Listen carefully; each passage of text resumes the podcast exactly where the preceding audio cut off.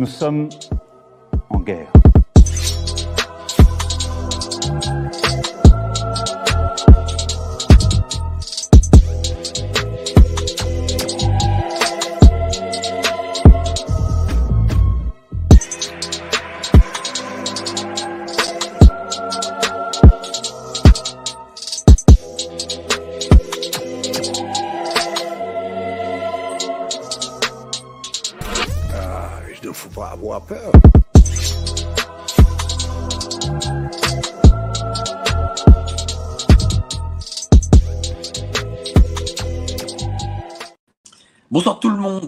Soir 19h, c'est évidemment live sur Géopolitique Profonde, la chaîne qui a la meilleure programmation du YouTube Live.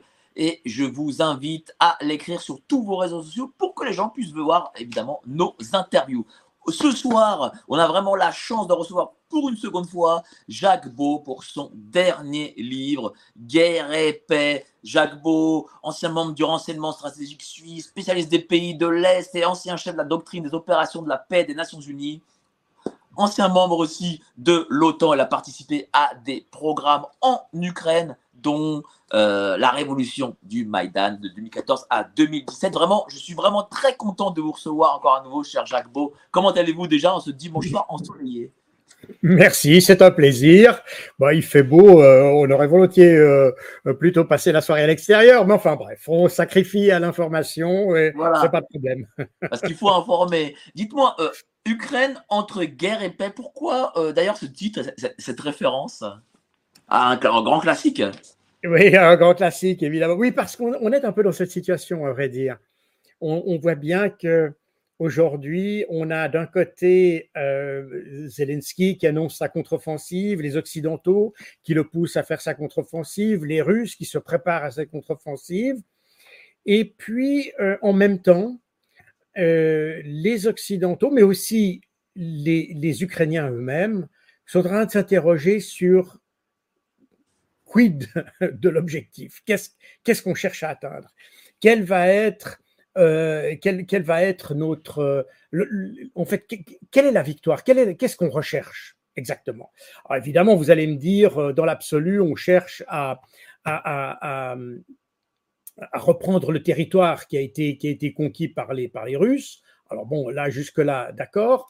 Mais concrètement, comment est-ce que ça, doit se, comment est-ce que ça doit se matérialiser, n'est-ce pas? Et on voit bien que les- la situation de l'armée ukrainienne, et, on en reparlera euh, probablement euh, tout à l'heure, mais les, rapports qu'on a sur la situation de l'armée ukrainienne ne permettent pas beaucoup d'optimisme en, réalité. Et même Zelensky lui-même, puisque euh, il, euh, il repousse en permanence le début de son offensive. Maintenant, vous avez même le ministre, euh, ministère de la Défense ukrainien qui vient de dire qu'il n'annoncerait pas le début de la contre-offensive. Donc, on voit bien qu'on est dans une situation où on ne sait pas très bien où on va. Les Ukrainiens sont forcés. D'ailleurs, le, le, le London, le London Times, enfin le, Times of London, ce qu'on appelle le Times chez nous, euh, dit, euh, titrait il y a quelques semaines euh, il y a de sérieux doutes sur l'offensive ukrainienne, mais les Ukrainiens n'ont pas le choix. Ils n'ont pas le choix parce qu'ils sont forcés ou ils n'ont pas le choix euh, parce qu'ils ont cette stratégie. Ils n'ont pas le choix parce qu'ils sont forcés. Euh, C'est-à-dire, il y a un peu des deux, si vous voulez. Il ne faut pas oublier que Zelensky avait proposé des négociations déjà le 25 février 2022, donc un jour après le début euh, de l'intervention euh, russe, et il est revenu plus tard avec une autre proposition fin mars euh, 2022. Et puis, il, y a eu une troisième tentative qui a été faite euh, sous l'égide de- de- d'Erdogan en août euh, 2022. Et systématiquement, les Occidentaux sont venus en lui tapant sur les doigts en lui disant non, on ne négocie pas, on ne négocie pas avec Poutine, on fait la guerre. Donc, euh, aujourd'hui, je pense que Zelensky a compris le message, donc euh, il ne il, répète pas, mais je pense qu'un peu à contre-cœur, il s'aperçoit qu'il est contraint de, de continuer. Et d'ailleurs, euh, euh, quand on voit ce que dit euh, Joseph Borrell tout récemment, il a dit euh, si, euh, sous forme comme menace, si vous voulez, à peine dissimulée. A dit si on coupe le soutien à l'Ukraine, elle s'effondre en 24 heures. Donc, vous voyez, on, voit bien que, Zelensky n'a plus beaucoup le choix. Il est contraint. Et vous avez des Britanniques qui ont dit maintenant, on veut un, return on investment, n'est-ce pas? On veut du, un retour sur investissement. Par conséquent, euh, il y, a, certainement euh, chez les Ukrainiens une volonté de résistance, tout ça c'est bien clair, mais je pense qu'ils voient que cette résistance leur coûte énormément cher, pas, simplement en termes financiers, puisque maintenant euh, ce sont les Occidentaux qui, assurent euh, cette, partie, mais en termes humains et en termes aussi de, développement de l'Ukraine.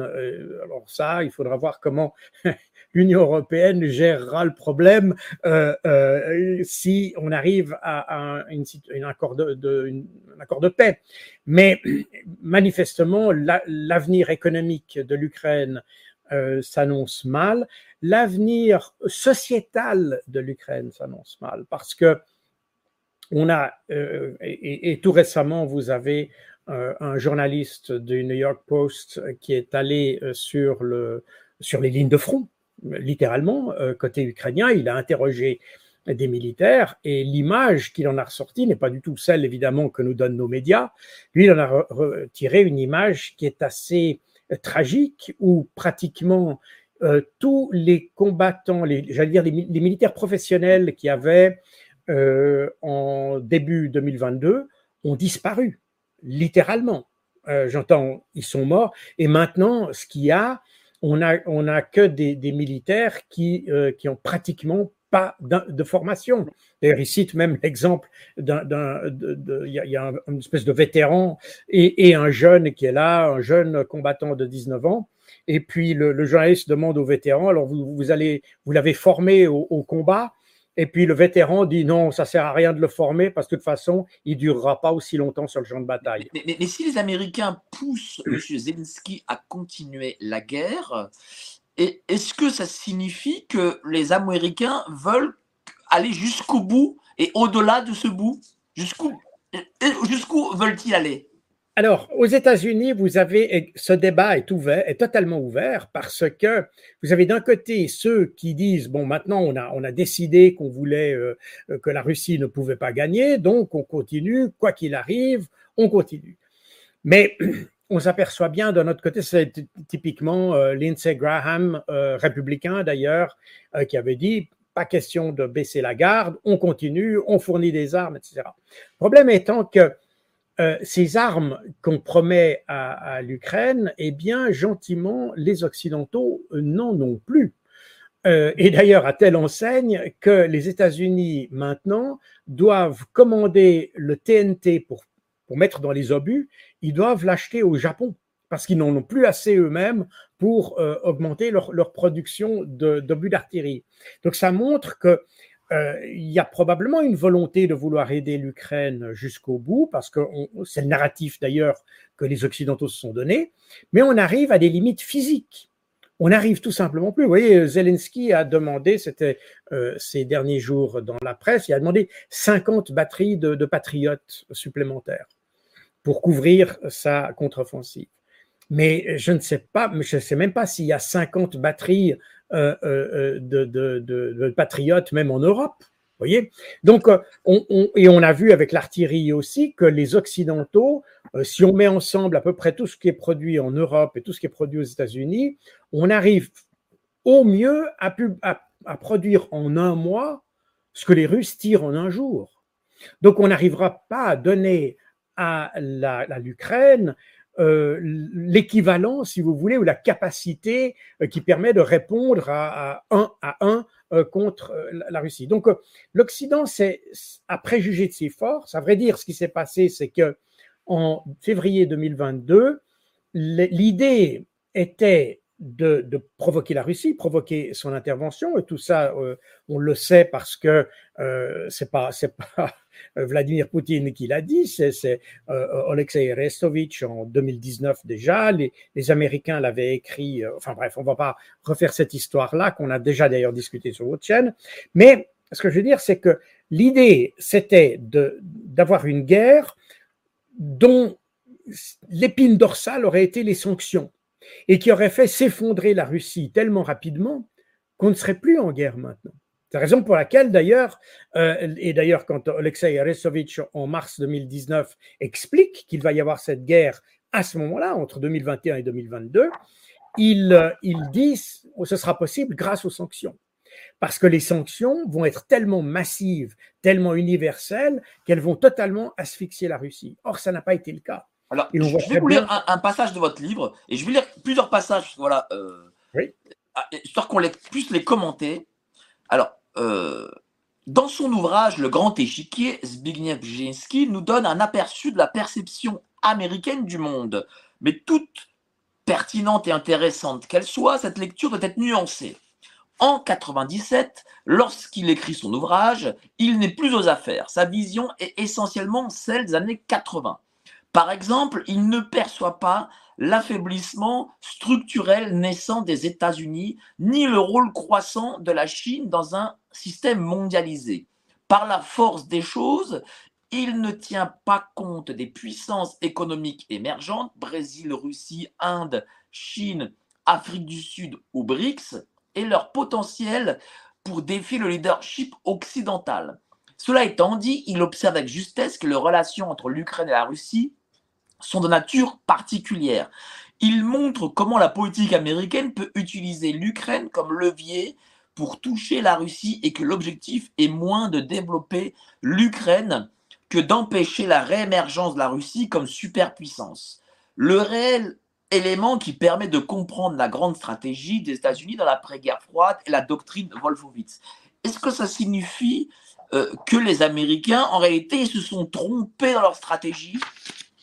Non, ils ne se sont pas trompés. Mais vous voyez, on met, toujours beaucoup l'accent, euh, particulièrement en France, enfin pas seulement en France à vrai dire, mais, mais beaucoup en France, sur euh, ce grand échiquier ou ce que euh, Brzezinski a écrit. Brzezinski, il a exprimé une vision qui est évidemment très américaine, qui est orientée ou qui s'appuie sur sa propre expérience dans, dans les affaires. mais ça n'est pas une doctrine à proprement parler, c'est une vision qu'il a et que l'on peut, euh, qu'il faut interpréter parce que ça n'est ça n'est pas un document euh, officiel, c'est pas un document euh, qui est destiné à, forger une stratégie. La stratégie dont on parle réellement euh, depuis 1992, mais qui n'est qui est très rarement mentionnée parce que c'est un simple c'est deux ou trois feuilles à quatre, et, et ça n'a jamais été traduit comme le grand échiquier que tout le monde a lu en France. Donc voilà pourquoi sans doute on parle jamais de la doctrine Wolfowitz. Mais en réalité, la, stratégie américaine depuis 1992 euh, est axée sur la doctrine Wolfowitz, qui, a, qui est extrêmement simple dans son énoncé, en réalité, c'est conserver la suprématie ou le terme hégémonie, c'est ce que nous utiliserions, mais euh, il est un peu péjoratif. Donc Wolfowitz, il dit, c'est garder la suprématie des États-Unis euh, sur le monde. Et cette idée, elle est elle, est le résultat de nombreuses influences, à la fois, euh, on peut dire, psychologiques, euh, euh, religieuses, politiques, économiques, que les, qui ont imprégné les États-Unis dans l'après-deuxième deuxième guerre mondiale. C'est-à-dire que les États-Unis, c'est une grande démocratie, donc ils ont le régime juste, si vous voulez. c'est une économie qui fonctionne, donc c'est le bon système ils ont euh, la, puissance et la capacité. Donc, si vous voulez, c'est le bon interlocuteur pour aider le monde. Et je pense que dans l'esprit des Américains, et peut-être ça transparaît pas toujours euh, euh, comme en, France, parce que en France, il y a ce côté un peu euh, gaulliste qui fait euh, de la relation avec les États-Unis une sorte de, compétition, une sorte d'affrontement. Les Américains n'ont pas exactement cette, perception. Ils ont l'impression qu'ils ont le meilleur système, mais qu'ils ne voient pas très bien pourquoi les autres n'auraient pas accès à ce système. Il y a, y une sorte de, de grande candeur Et puis naturellement, ça les, ça les aiderait bien entendu d'avoir des partenaires qui fonctionnent. Est-ce que c'est comme, est-ce que c'est comme l'époque de Napoléon qui voulait par exemple exporter le code civil? Est-ce que c'est -ce c'est cette vision-là qu'ils ont les Américains? il y a un peu de ça. Je rappelle que l'origine euh, euh, euh, morale et, même philosophique des États-Unis sont des, c'est religieux. Sont, il y a un côté très missionnaire dans cette affaire. Et, quand on le voit, d'ailleurs, j'ai vécu plusieurs années en Afrique. J'ai vu aussi l'évolution de la présence des des mouvements religieux euh, euh, euh américains en, Afrique, on voit qu'il y a un côté, y a un côté avec une certaine, vraiment une grande candeur, l'idée qu'on leur apporte la bonne parole quelque part. On leur apporte, et dans la bonne parole, il y a le bon système aussi, parce que on, propage pas simplement une simple parole d'évangile, mais on leur apporte aussi une philosophie, une philosophie de vie, une philosophie économique, une philosophie politique. Donc il y a, il y a ce côté euh, qui est Maintenant, le terme est évidemment fera peut-être sourire, mais je pense que dans leur esprit, il y a un côté un peu altruiste quelque part, comme ils ont fait avec, avec l'Europe d'ailleurs. Naturellement que c'était pour contrer l'Union soviétique avec le plan Marshall, etc., à la fin des années 40, bien entendu que c'était pour contrer l'Union soviétique, mais parce qu'ils voyaient le communisme quelque chose de mal, quelque chose de mauvais pour, pour l'homme, pour la société, pour l'économie, etc. Donc, si vous voulez, ils ont utilisé, exploité la puissance qu'ils avaient à ce moment-là pour nous aider, nous, Européens, à nous relever des cendres de la Deuxième Guerre mondiale. Voilà. Ça, c'est ce qu'ils ont à l'esprit. Alors, évidemment, euh, on peut l'interpréter de différentes manières. Il y a des gens qui le voient de manière euh, très négative.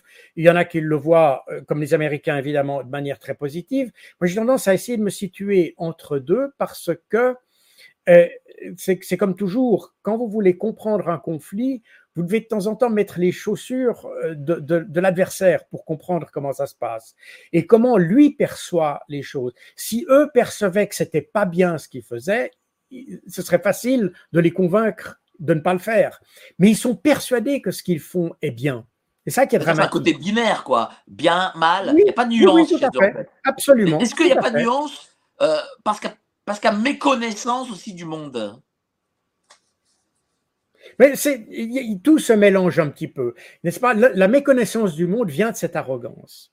À partir du moment où vous êtes le meilleur, à partir du moment où vous avez le meilleur système, à partir du moment où tout ce que vous avez est mieux que les autres, pourquoi vous intéresseriez-vous aux autres? Euh, c'est d'ailleurs, j'ai habité aussi en tout euh, plus de quatre ans aux États-Unis. Euh, je connais donc bien ce pays de l'intérieur et je vois d'ailleurs des gens qui n'ont pas du tout même dans les milieux très conservateurs, j'ai habité euh, à Washington, euh, on n'est pas avec des gens qui ont, quelque chose de très agressif par rapport aux même par rapport à la France, par exemple. Il y, a, un côté extrêmement admiratif de la France, pour certaines choses, bien sûr l'art de vivre, etc. D'ailleurs, euh, je pense que, je ne connais pas les statistiques, mais j'imagine que les Américains doivent constituer une grosse partie du contingent de touristes qu'on a que vous avez en France. Mais donc, il y a une certaine admiration de la France. Mais ils pensent néanmoins que tout ce qui est perfectible en France, ils peuvent l'apporter eux. C'est un peu ça l'idée.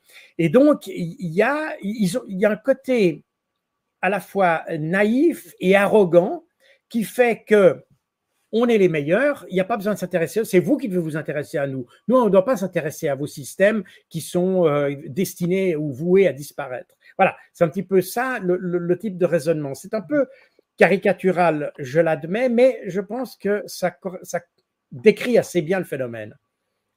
Mais, mais du coup, euh, on a parlé de Zelensky au début.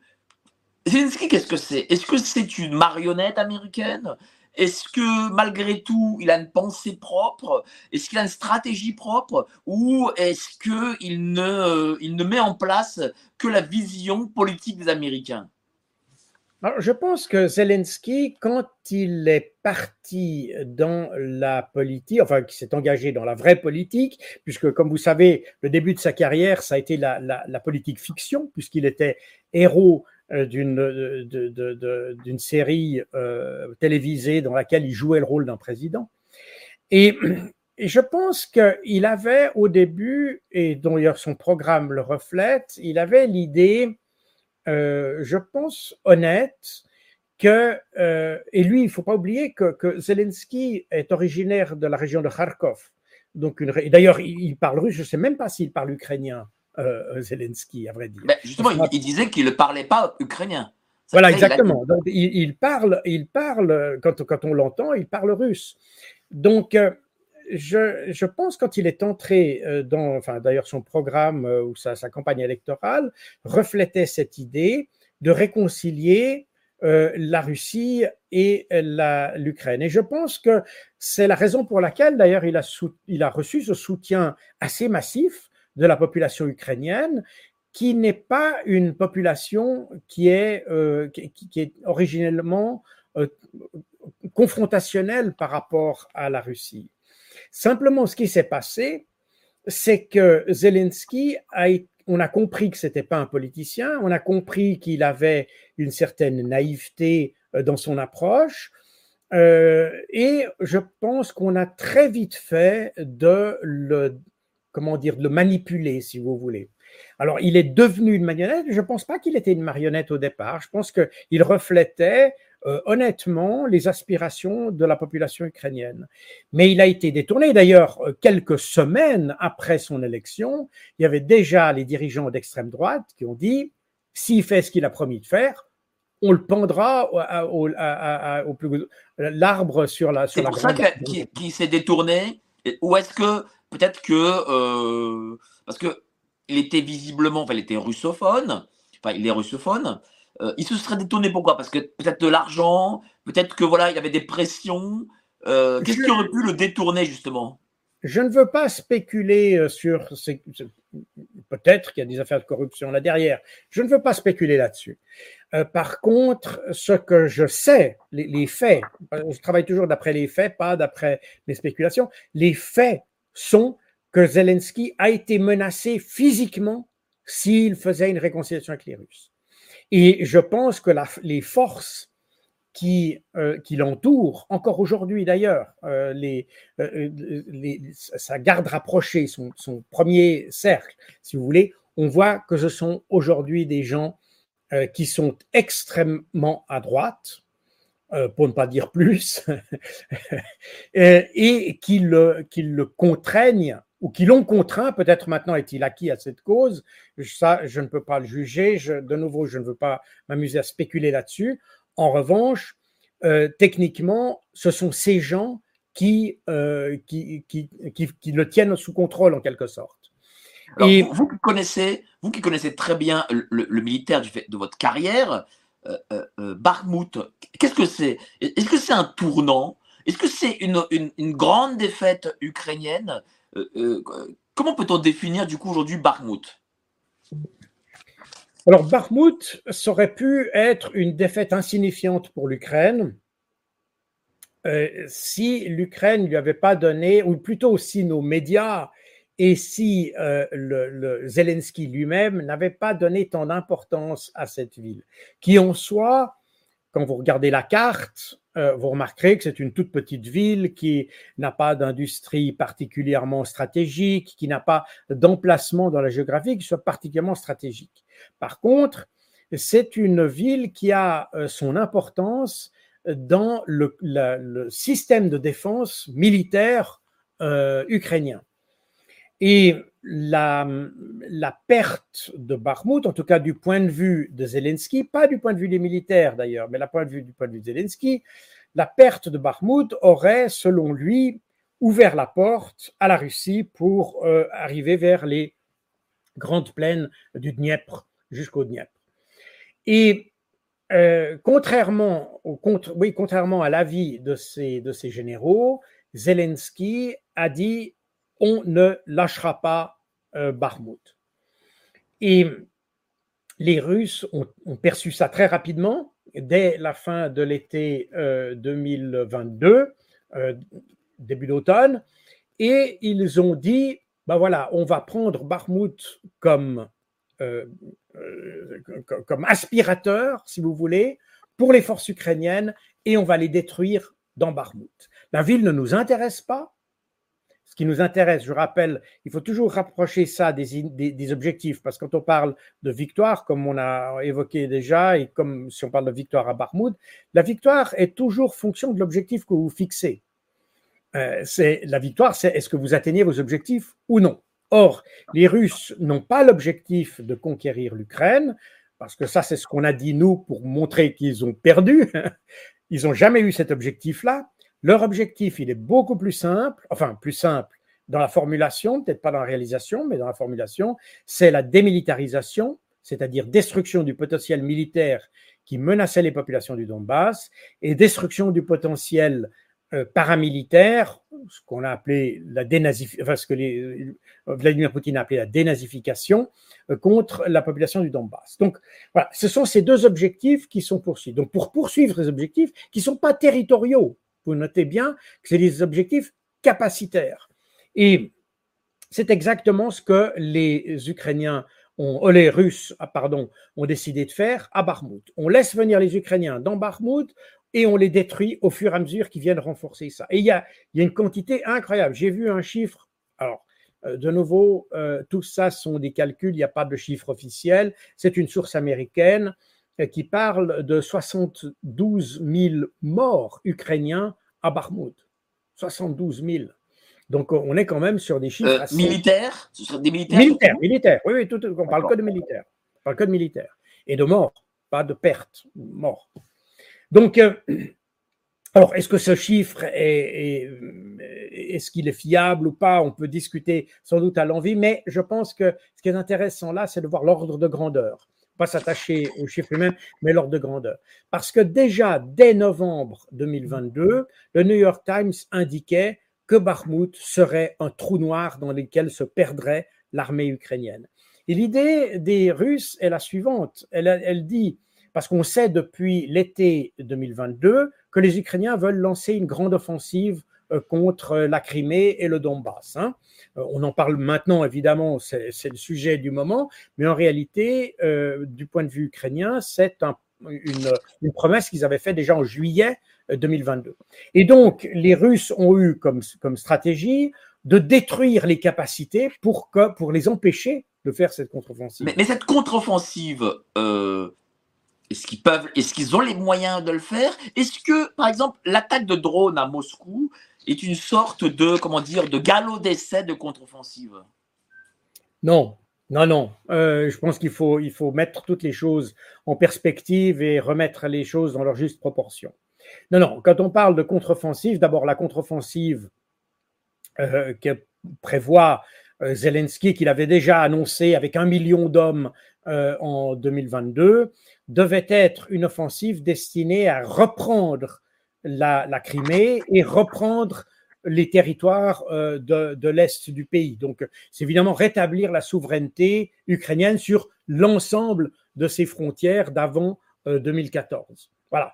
Donc, on n'est pas simplement sur quelques attaques de drones. Vous noterez bien que les attaques de drones, même si elles étaient plus importantes que celles qu'il y a eu l'autre jour euh, sur Moscou, une attaque de drone ne vous redonne pas le territoire. Elle permet de détruire certaines choses.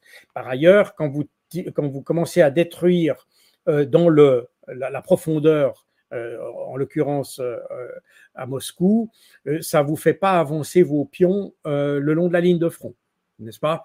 Donc, on n'est pas du tout sur, sur ce schéma-là. Non, les attaques sur Moscou, c'est comparable techniquement tout à fait techniquement comparable à ce qu'a fait l'État islamique en 2015 et en 2016 à Paris. C'est la même chose avec d'autres moyens, mais c'est le même principe. C'est-à-dire, euh, on veut, vous, vous, nous, vous nous bombardez chez nous, on vous bombarde chez vous, on vous montre que vous non plus, vous n'êtes pas sûr chez vous.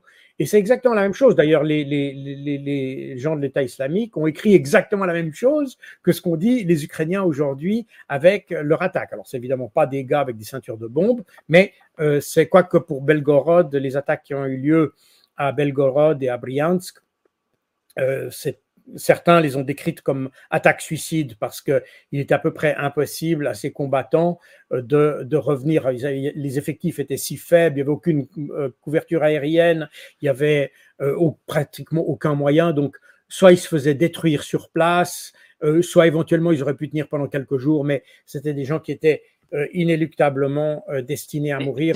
Vous avez comparé là l'Ukraine à, l'État islamique. Est-ce qu'il y a des similitudes peut-être entre les deux, entre leur façon de faire aussi? Par exemple, vous avez dit tout à l'heure que concernant Bakhmut, euh, Zelensky, voilà, il dit voilà, faut tenir Barmouth, un peu comme euh, les, euh, les Allemands disaient voilà, il faut tenir tel tel poste à l'époque sur la Seconde Guerre mondiale. Est-ce, qu'il y a des similitudes? Pour le Alors, de ce point de vue-là, oui, il y a une similitude. C'est, ce qu'il y avait eu à, Stalingrad. C'est ce qu'on appelle, ce qu'on a appelé, ce que les Allemands appelaient le Durchhaltebefehl. Euh, Durchhalten, ça veut dire tenir, résister, et Befehl, c'est l'ordre, l'ordre de tenir. Et c'est l'ordre qu'avait reçu le général von Paulus à, euh, à la bataille de Stalingrad, ce fameux Durchhaltebefehl. C'est exactement la même chose qu'il y a eu à Bakhmut. Le, problème dans ces situations-là, et c'est d'ailleurs pour ça que le général Zaloujny s'était euh, opposé à, comment, à Zelensky sur cet aspect-là, c'est que quand vous tenez, à moins qu'on arrive à des situations euh, comme, euh, comme à Verdun d'ailleurs, vous avez les deux adversaires qui se tirent dessus, et puis, bah, on compte les morts après, mais il n'y a pas vraiment de défaite, pas vraiment de victoire, ni d'un côté ni de l'autre. Il y a juste simplement euh, des tonnes de morts et, on n'a pas vraiment avancé. Euh, on a repris quelques mètres ici, quelques voilà, mais c'est tout. Donc c'est très symbolique en réalité. Et là, c'est un peu la même chose, sauf que ce qui s'est passé à Barmouth, ça a absorbé la fine fleur de l'armée ukrainienne. En réalité, même Zelensky a envoyé ses unités d'élite à, à Bakhmut et elles se sont fait littéralement laminer. Et c'est un peu, euh, d'ailleurs, ce que les Russes avaient anticipé. Ils avaient très bien calculé leurs coûts. Et euh, cette obstination euh, ukrainienne a fait que aujourd'hui, pour revenir à votre question précédente sur la contre-offensive, eh bien l'armée ukrainienne ne dispose plus de troupes expérimentées pour euh, lancer cette contre-offensive. Et c'est d'ailleurs le problème. On a maintenant un problème de capacité. J'avais évoqué tout à l'heure cet article de ce journaliste de New York Post euh, en Ukraine, où il explique que pour pouvoir réaliser son offensive, pour rassembler les 40 000 hommes, euh, enfin oui, 42 000 hommes nécessaires à sa, à sa contre-offensive, euh, l'Ukraine, enfin les Ukrainiens ou Zelensky, que vous voulez, doivent racler les fonds de tiroir et, et pratiquement déshabiller Paul pour habiller Jean. Euh, et, c'est ce qui se passe et c'est dramatique. L'armée ukrainienne est en état d'affaiblissement considérable et pratiquement, quand vous regardez d'ailleurs les équipements, puisque les, documents euh, fuités du Pentagone au début avril de cette année ont montré que la, la contre-offensive dépend presque exclusivement des matériels que fournissent l'Occident.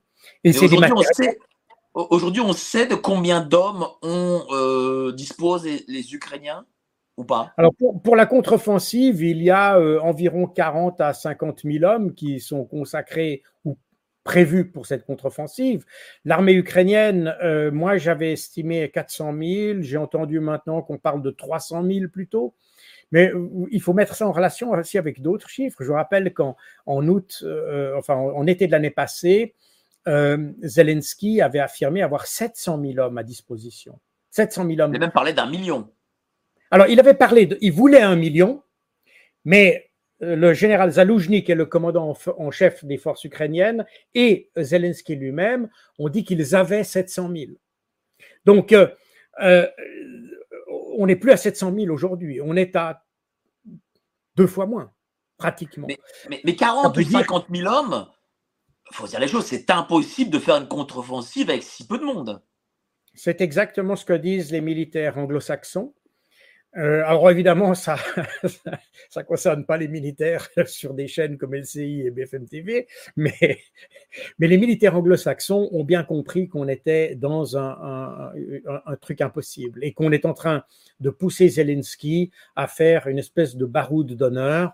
Et je pense que, enfin, c'est pas seulement moi qui pense ça, qu'on veut pousser effectivement Zelensky dans un, un baroud d'honneur pour ensuite pouvoir faire une sorte de paix des braves ou euh, une négociation qui permettrait de geler le conflit, etc., euh, pratiquement peut-être euh, avant la fin de cette année, parce que vous avez un autre problème qui se pose, c'est que Joe Biden entre dans, sa, dans son année électorale pour la présidentielle et personne de son entourage a vraiment envie de, de traîner cette, ce qui est devenu une casserole pour la, cette administration, c'est-à-dire l'affaire de l'Ukraine, parce que on voit bien que ça mène nulle part et en tout cas pas à la grande victoire que qu'on proclame, qu'on continue à proclamer un peu partout.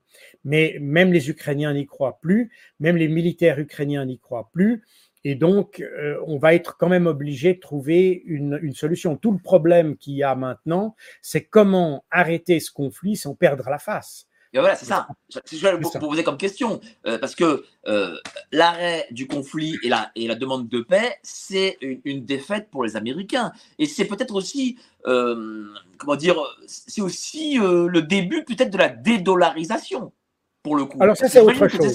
C'est ça, j'imagine. ça, c'est autre chose.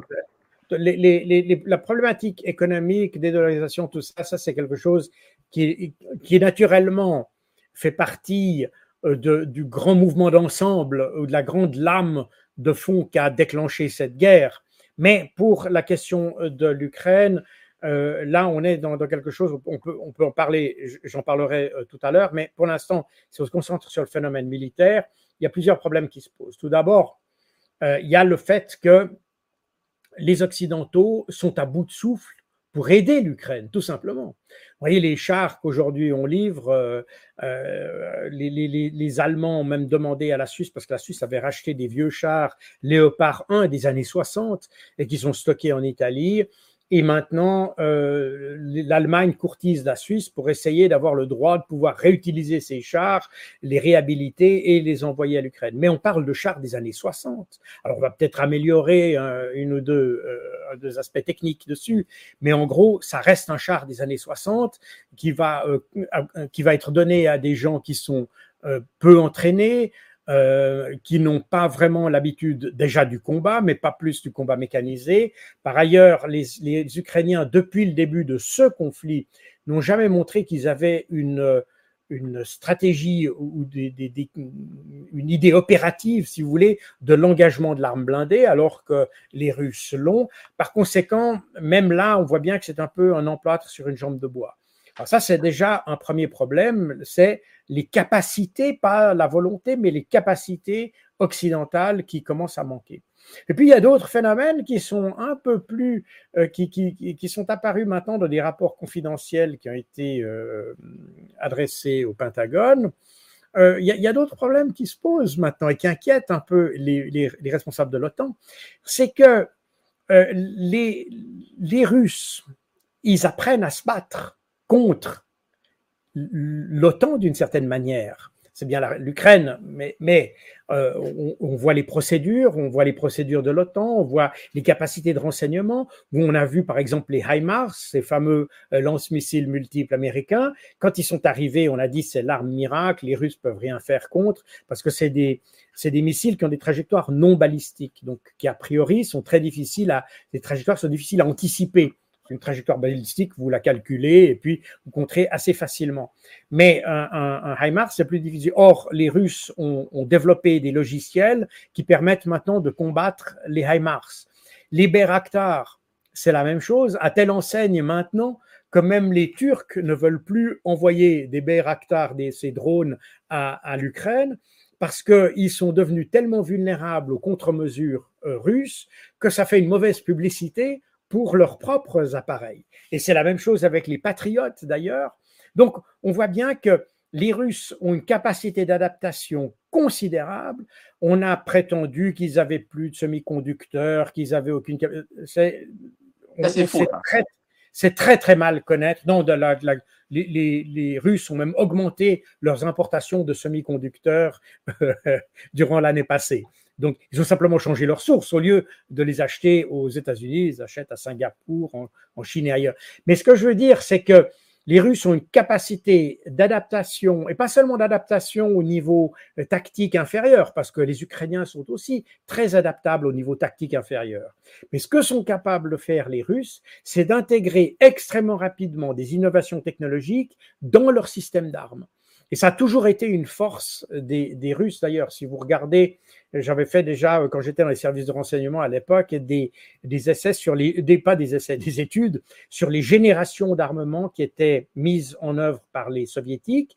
Et on voyait que ces générations d'armement étaient beaucoup plus rapprochées, beaucoup plus brèves. Alors ils avaient peut-être des équipements qui étaient moins parfait, si vous voulez, mais où les innovations technologiques apparaissaient plus rapidement sur le champ de bataille que les Occidentaux. Les Occidentaux, ils attendent de faire mûrir leur truc pendant très longtemps, mais pendant ce très longtemps, eh bien, les Russes ont un avantage. Et c'est on restait comme ça les Russes ont une capacité d'intégrer l'innovation sur le champ de bataille de manière extrêmement rapide et c'est ce que constate aujourd'hui le Pentagone. Et c'est une source de soucis parce que ce que disent aujourd'hui les généraux, ils disent aujourd'hui on est en train de financer comme le renforcement de l'armée russe. Pas? Mais, mais, si, euh, euh, mais voilà, les Occidentaux n'ont plus le matériel, euh, enfin, ils n'ont plus de stock, mais est-ce que les Occidentaux ou l'OTAN, ou peut-être l'Ukraine par le biais des Occidentaux, euh, pourraient euh, recruter peut-être des soldats, des militaires ou des mercenaires venant de pays tiers ou de pays, par exemple, je ne sais pas moi, d'Amérique latine, d'Afrique, des choses comme Bien ça? sûr. Est-ce que, ça, est déjà. Est-ce que ça, c'est envisageable hein? Ça, ça, se fait déjà, puisque l'Ukraine a déjà sa légion euh, sa légion étrangère en quelque sorte. Le problème, c'est que ces gens ne sont pas restés. Euh, on n'en parle plus beaucoup de cette légion étrangère. Il reste encore quelques irréductibles polonais, euh, des, des, Russes opposants, enfin des Russes d'ailleurs ukrainiens, mais c'est ceux qui ont fait les attaques sur Belgorod et, et Bryansk en mars et puis en mai de cette année. Donc, euh, il, existe, mais ça ne fait pas, ça ne suffit pas à, faire changer la donne. Vous comprenez? On a, on a des gens, euh, typiquement d'ailleurs, les, les, ces mercenaires euh, qui sont revenus, notamment en Angleterre, au Canada et aux États-Unis, ont raconté que, en réalité, cette légion étrangère, c'est plus de la com qu'autre chose, parce que ces gars arrivent sans aucune expérience. Des pieds clés, quoi. Oui, il y, a beaucoup de ça. Pas que ça, mais il y a beaucoup de ça. C'est des gars qui veulent faire un peu le coup de feu, qui vont là-bas pour la frime. Euh, quand, quand d'ailleurs, euh, euh, au tout début de, de, cette, de cette légion, sur la radio-télévision belge, c'est marrant, ils avaient montré le départ d'un de ces volontaires belges. Alors, il l'avait filmé chez lui en train de faire ses bagages, etc. Manque de bol, il avait filmé sur, la, dans sur le mur de sa chambre des affiches qui étaient euh, de la, des, collaborateurs nazis avec Léon de Grelle pendant la Deuxième Guerre mondiale. Bref, c'était pas très heureux. Et puis, ce, combattant particulier, il est, il est parti. Il est arrivé en Ukraine, puis il est arrivé juste quelques jours avant que les Russes fassent leur fameuse frappe. C'est exactement la frontière euh, polonaise. Ils ont fait une, sur cette base aérienne, cette base militaire ukrainienne, ils ont fait une attaque avec un missile, je ne sais pas si même s'il était hypersonique, mais ils ont fait une attaque et puis ça a pratiquement décimé ces, ces volontaires et puis ils sont tous, ils sont tous repartis euh, vers l'Occident. Voilà, c'est ça. Donc le, le, le, fameux gars, le fier à bras qui partait en disant on va les avoir, etc. En réalité, il n'a même pas fait 15 jours en Ukraine. Donc euh, si vous voulez, on, a un petit peu ce, phénomène-là. Non, les, Ukrainiens ont vraiment un problème de, capacité, ça c'est très clair. Et de ce côté-là, je ne pense pas qu'il va y avoir de retournement de situation. Les, Ukrainiens sont vraiment euh, dans une impasse et je pense que c'est cette impasse qui fait qu'ils se sentent entre guerre et paix, n'est-ce pas? C'est pour ça que pour revenir au titre de mon ouvrage. Et c'est ça qui doit, à mon avis, à un certain moment, faire réfléchir les gens pour se dire qu'est-ce qu'on veut pour l'Ukraine? Et d'ailleurs, c'est la question que je pose un petit peu aux Occidentaux. Qu'est-ce qu'on cherche à faire avec l'Ukraine? Parce que pour l'instant, on est simplement en train d'essayer de, satisfaire notre narratif en disant il faut infliger le plus de pertes possible à la Russie. C'est-à-dire qu'il n'y a, pas de vision, en fait. Il n'y a pas de vision de ce qu'on veut faire euh, avec l'Ukraine ou ce qu'on veut faire même euh, dans ce conflit, tout simplement. Rien du tout. Et c'est ça qui est, assez dramatique d'ailleurs. Il n'y a rien du tout. Il y a l'idée que la Russie ne peut pas perdre et l'Ukraine ne peut que gagner. Voilà, c'est ça la vision. Mais euh, on se rend bien compte que les dindons de la farce dans cette affaire sont les Ukrainiens et ils le ressentent de plus en plus. C'est peut-être pas pour rien d'ailleurs que Zelensky voyage si souvent aujourd'hui, parce que, comme l'avait dit un média euh, américain, euh, sa, sécurité personnelle est probablement menacée, pas, pas par les Russes. Les Russes, les Russes sont assez contents d'avoir Zelensky en réalité, parce que d'abord, Zelensky voulait faire la paix avec eux dès le départ. ensuite, dès le début de la contre-offensive, il était prêt à négocier. Donc, a priori, les Russes n'ont rien contre Zelensky. Mais par contre, ce qui se passe, c'est que Zelensky est en train de froisser ses soutiens à l'intérieur de l'Ukraine. Et c'est là où les choses commencent à se passer. Il froisse qui pour le coup? Parce que ça, c'est intéressant de savoir. Euh, est-ce qu'il froisse des oligarques, par exemple? Non, non, non, non. On est dans les, on est dans les, on est dans, dans, dans le registre de l'extrême droite. Il y a peut-être des bandéristes, oligarques là-dedans.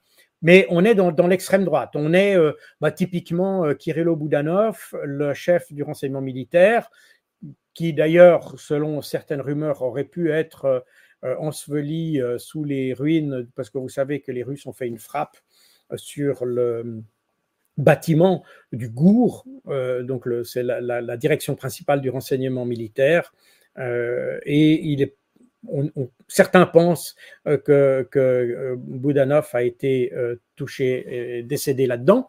Mais euh, euh, Boudanov, c'est celui qui est à l'origine euh, des attentats terroristes contre Tatarsky, Dugina, contre les oligarques. Vous vous rappelez sans doute que l'année passée, on a parlé d'oligarques russes qui, qui, mouraient de manière un peu suspicieuse. évidemment, tout de suite, on dit c'est Poutine qui se débarrasse de ces oligarques, mais c'était évidemment pas ça. Euh, c'était en réalité des activités des services, euh, des services actions euh, ukrainiens. Et, c'est après cet aveu d'ailleurs que les Russes ont décidé de frapper le bâtiment du, Gour qui, est, qui, est, à Kiev. Et, donc voilà, mais c'est un peu des gens de cette trempe-là. C'est d'ailleurs euh, tout cela, vous savez, quand, euh, quand il y a eu la première tentative de négociation, comme j'ai dit dès le 25 février 2022, Zelensky a proposé euh, d'ouvrir des négociations. Ces négociations sont ouvertes très rapidement à Gomel, à la frontière avec le Bélarus. Et là, tout d'un coup, les Occidentaux, l'Union européenne est venue puis a dit non, non, on vous donne des armes, mais vous ne négociez pas. Et simultanément, à l'intérieur de l'appareil ukrainien, on a commencé à éliminer les négociateurs et tous ceux qui voulaient faire la paix. Ils ont été éliminés euh, vraiment euh, dans la nuque. Enfin, ça a été euh, comme des, comptes, des, règlements de compte mafieux, littéralement. J'ai des vidéos de certaines, elles sont particulièrement salées. ça, ça passera évidemment jamais sur YouTube. Mais ce que je veux dire par là, c'est que il y a, quand on parle de, Zelensky, euh, on voit ce personnage qui était euh, relativement attachant alors qu'il était acteur et puis parce que c'est un humoriste à la base. Mais en réalité, autour de Zelensky, il y a une clique qui, qui, n'est pas du tout des, des, sont pas du tout des tendres. Et on peut imaginer, alors de nouveau, là, je, dois mettre tous les caveats possibles, mais euh, le journaliste américain euh, Seymour célèbre, qui est devenu célèbre ces, derniers mois pour avoir euh, révélé, entre guillemets, l'opération américaine contre le gazoduc Nord Stream 2, Seymour Hersh a, écrit tout récemment un autre article sur la corruption de l'équipe Zelensky, et il affirme, alors c'est lui qui le dit, mais si c'est vrai, ça pourrait expliquer quand même euh, un, certain nombre de choses, euh, c'est que dans l'entourage de Zelensky, enfin l'entourage de Zelensky aurait détourné à peu près 400 millions d'euros. 400 millions, quand même une somme hein, pour le coup. Ça fait quand même une somme. Et alors évidemment, à ce prix-là, et évidemment, vous comprenez, les, Américains et les Occidentaux ont, donné de l'argent euh, et des armes et toutes sortes de choses à l'Ukraine sans aucune vérification. C'est d'ailleurs un, des problèmes que les républicains aux États-Unis ont reproché à l'administration Biden, c'est d'avoir euh, livré toutes ces armes sans avoir aucune euh, instance de vérification de l'usage réel qui était fait de ces, des fonds et des armes, etc. Alors les, Américains ont essayé de mettre en place, après les élections de l'année passée, vous vous rappelez qu'il y avait eu des élections en novembre, les, élections au Congrès, et après ça, les Américains ont essayé de mettre en place une petite structure à Kiev qui, théoriquement, est là pour euh, vérifier un peu ce qui est fait euh, de ces livraisons. Mais en réalité, il y a tellement peu d'hommes et il n'y a aucune capacité d'aller voir réellement ce qui se passe.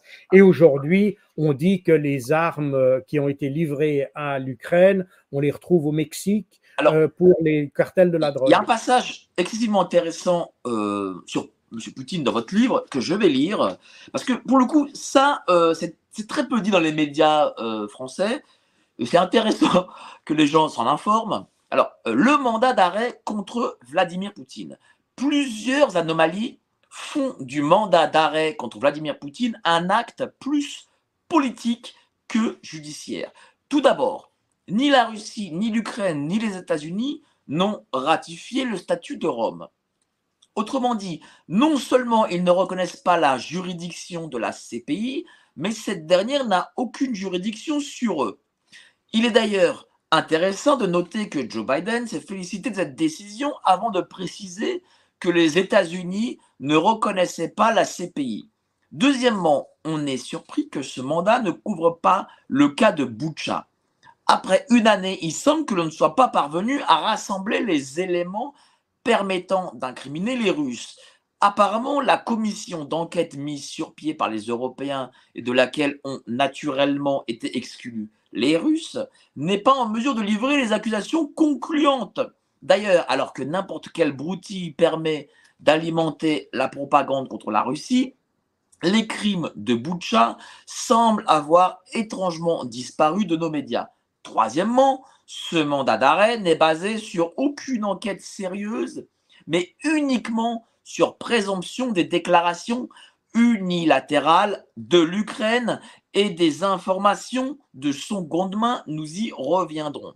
Quatrièmement, on peut attendre la justice internationale un regard impartial sur les questions qu'elle doit trancher.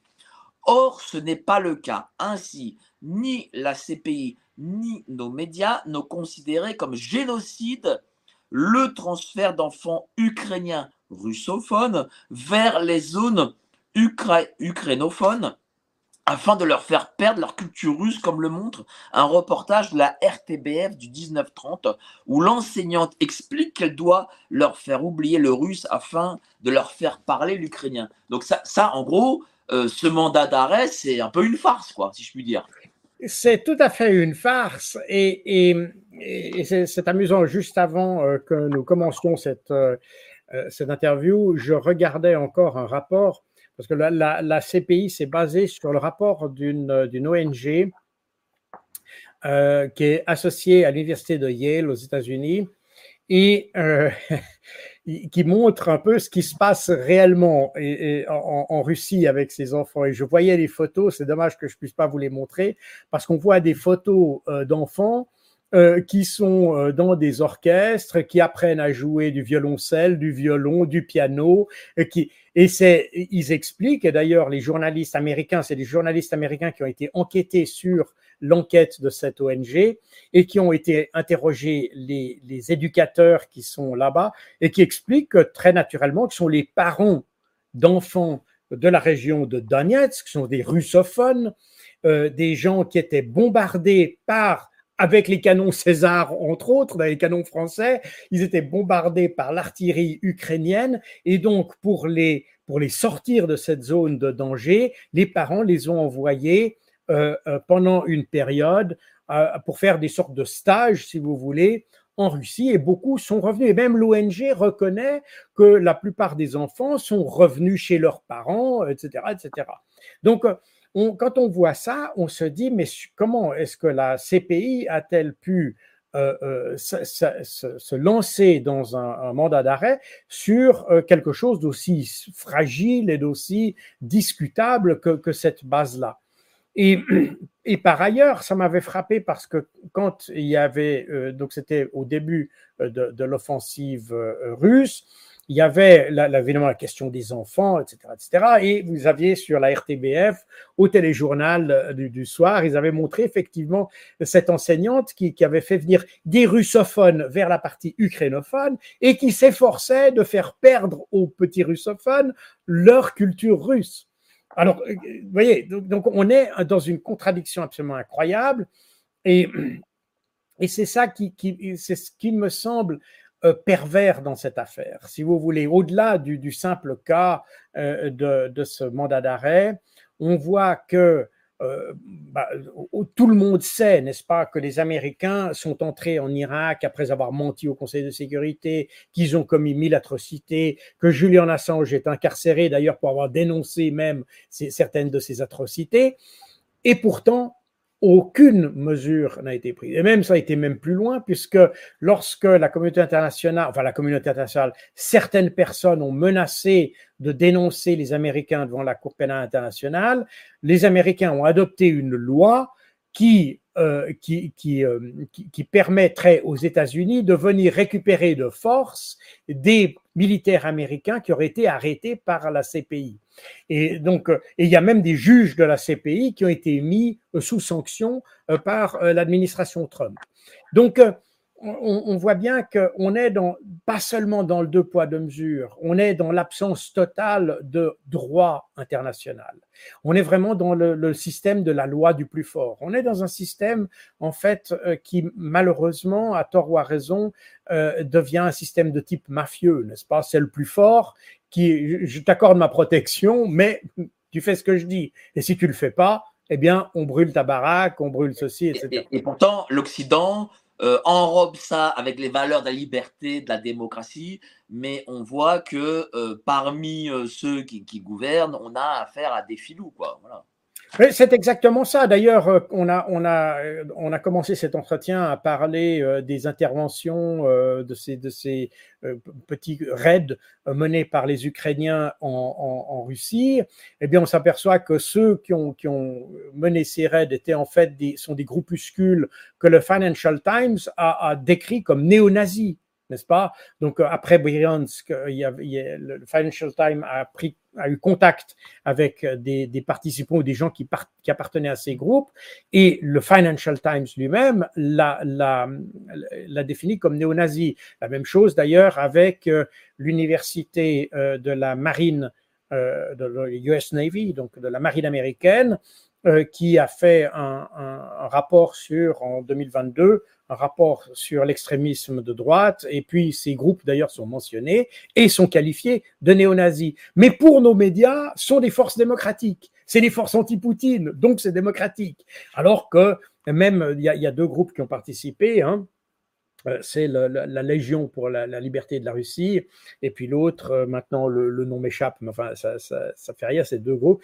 L'un d'entre eux est, extrêmement virulent, la, Légion pour la libération de la Russie est un peu moins virulent, mais revendique quand même euh, la, création ou la recréation, si vous voulez, de la Russie tsariste. Donc on n'est pas du tout sur quelque chose qui serait plus démocratique, plus, euh, plus libéral que, que, que, ce que fait la Russie. Pas du tout. Mais c'est l'impression que donnent nos médias. Donc, si vous voulez, on joue avec les narratifs, on écarte les informations qui ne nous intéressent pas, de façon à pouvoir donner une image de ce qui se passe qui est totalement faussée. Le problème est que maintenant, de plus en plus on avance dans le temps, plus la réalité se rapproche de, plus on se rend compte de, cette réalité et plus on s'aperçoit de l'écart qu'il y a entre la réalité et le narratif. Et Alors l'écart, on va en parler sur euh, les sanctions russes et, et, ce paragraphe, la forme et la nature des sanctions contre la Russie avec tout pour atteindre leur objectif. Le 1er mars 2022, Bruno Le Maire, ministre français des Finances, déclarait Les sanctions sont efficaces, les sanctions économiques et financières sont même d'une efficacité redoutable. Manifestement, et comme à son habitude, il ne connaît pas ces dossiers. Son ministère n'a fait aucune analyse de l'économie russe, car dès l'été 2022, les experts sérieux constatent que les sanctions n'ont pas fonctionné. Si nos dirigeants avaient mieux lu la stratégie de la Rand Corporation qu'ils ont suivie, ils auraient noté que le think tank américain avait déjà constaté l'inefficacité des sanctions contre la Russie. Les faiblesses économiques de la Russie sont considérables, mais l'effet contre-intuitif des sanctions montre que les faiblesses ne doivent pas être confondues avec les vulnérabilités que les États-Unis pourraient exploiter à leur avantage. Donc, comment se porte aujourd'hui l'économie russe Écoutez, elle se porte même très bien. elle se porte très bien. Alors évidemment, euh, euh, vu de, l'Europe, on dirait bah, ils ont plus de contact avec nous, donc euh, ils sont isolés. Mais la réalité est que ils sont isolés par rapport à l'Occident, mais ils sont pas isolés et encore de moins en moins avec le reste du monde. À vrai dire, ils ont même acquis une crédibilité beaucoup plus grande parce que la, masse de sanctions savez, quand vous vous acharnez sur un adversaire et qu'il parvient à résister, vous grandissez cet adversaire. C'est exactement ce qui s'est passé. La, la, Russie a subi tellement de sanctions et elle en est sortie tellement euh, peu euh, affectée que la robustesse de son économie, je pense, aujourd'hui euh, devient finalement presque une, preuve de, l'efficacité de la Russie, de son sa capacité à rebondir, sa robustesse aussi structurelle, parce que j'explique dans mon ouvrage la différence structurelle qu'il y a entre nos économies, qui sont des économies extrêmement financiarisées, et euh, l'économie russe qui est financiarisée aussi, qui travaille aussi dans mais l'industriel aussi, j'imagine. Mais qui est aussi très industriel, qui n'a pas abandonné et qui, au contraire, d'ailleurs, avec les sanctions, la première vague de sanctions qu'il y a eu en 2014, ça a incité les Russes à développer des, euh, des aspects de leur industrie qui jusqu'alors étaient plus euh, euh intéressants de, de, de, de, d'acheter ou plutôt de, mais, mais tiens, mais pour revenir à première industrie, mais quelle est la capacité euh, de l'industrie russe, par exemple, à produire euh, des tanks? Moi, hier, il se trouve que hier, euh, sur Radio Courtoisie, parce que tous les samedis matins, j'ai une émission de débat sur Radio Courtoisie, j'ai organisé un débat entre Monsieur Xavier Moreau et Madame Alapouedi de LCI, et elle disait que les, Russes n'avaient comme capacité que 7 de, de fabrication que 7 chars par mois. Est-ce que ça, c'est une réalité où, euh, les Russes ont en effet une grande capacité de, création, enfin, euh, capacité industrielle d'armement, de, création d'armes? Alors, euh, pour être tout à fait honnête, je ne serais pas capable de vous dire combien ils produisent par mois. D'ailleurs, je pense que ces chiffres sont secrets. Je ne sais pas trop comment on arrive au chiffre de 7. mais ce qu'on voit, c'est que les Russes euh, ont des capacités qui vont bien. Quand on voit leur capacité de production en missiles, par exemple, et on, est capable de le dire parce qu'on sait euh, sur les, débris qui restent, on arrive à dater euh, ce qu'il y a. Donc, on voit qu'ils ont une capacité de production qui est de loin supérieure à celle qu'on imaginait. Je rappelle que depuis mars 2022, on fait que dire qu'ils n'ont plus de, de, missiles, plus de capacité, plus de semi-conducteurs, plus rien les, Russes ont, d'énormes capacités. En plus, c'est un, pays qui est extrêmement euh, pragmatique, euh, c'est-à-dire que c'est un pays qui est capable de, par exemple, ils ont remis en piste des chars T-55. Or, euh, évidemment, nos experts ont dit voilà, les Russes n'ont plus de chars, donc ils sortent leurs vieux trucs des années 60. Mais les Russes n'utilisent pas ces chars-là comme des chars de combat. Ils les utilisent pas comme les léopards qu'on donne à l'Ukraine. ou voilà, ils utilisent ça comme des canons d'assaut en quelque sorte. C'est-à-dire uniquement des, armes qui peuvent euh, euh, appuyer l'infanterie avec parce que la, nature, le canon de ces chars permet de tirer des munitions explosives jusqu'à une distance de 4 km, contre des positions d'infanterie, des choses comme ça, qui sont extrêmement utiles pour l'infanterie. Donc, ce pas des chars qui vont être utilisés dans ce qu'on appelle généralement le duel de chars, et là, les, chars modernes euh, qu'on a euh, en, Occident, que ce soit le Léopard 2, euh, A6, version A6, A7 et maintenant A8, ou bien les, Abrams américains, ou bien bien d'autres de, ces chars très modernes, ou le T-90 en, en Russie, sont des chars qui sont conçus pour le duel de chars. C'est-à-dire que vous avez des chars qui arrivent sur le champ de bataille, et là, c'est un peu comme au Far West, c'est le premier qui dégaine et qui tire. C'est un peu ça. Alors, sur des cibles en mouvement euh, dans un terrain accidenté, vous pouvez imaginer que c'est relativement complexe et ça nécessite des systèmes de conduite de tir extrêmement sophistiqués. Et c'est ce qu'ont ces chars-là.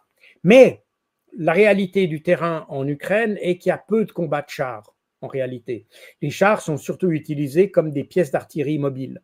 Et les Russes ont bien compris, c'est pour ça que euh, je ne sais pas combien ils produisent de chars par mois, mais ce qu'il y a de sûr, c'est qu'ils ont été capables de renforcer des vieux chars dans un rôle d'artillerie de, de, soutien, si vous voulez, à l'infanterie.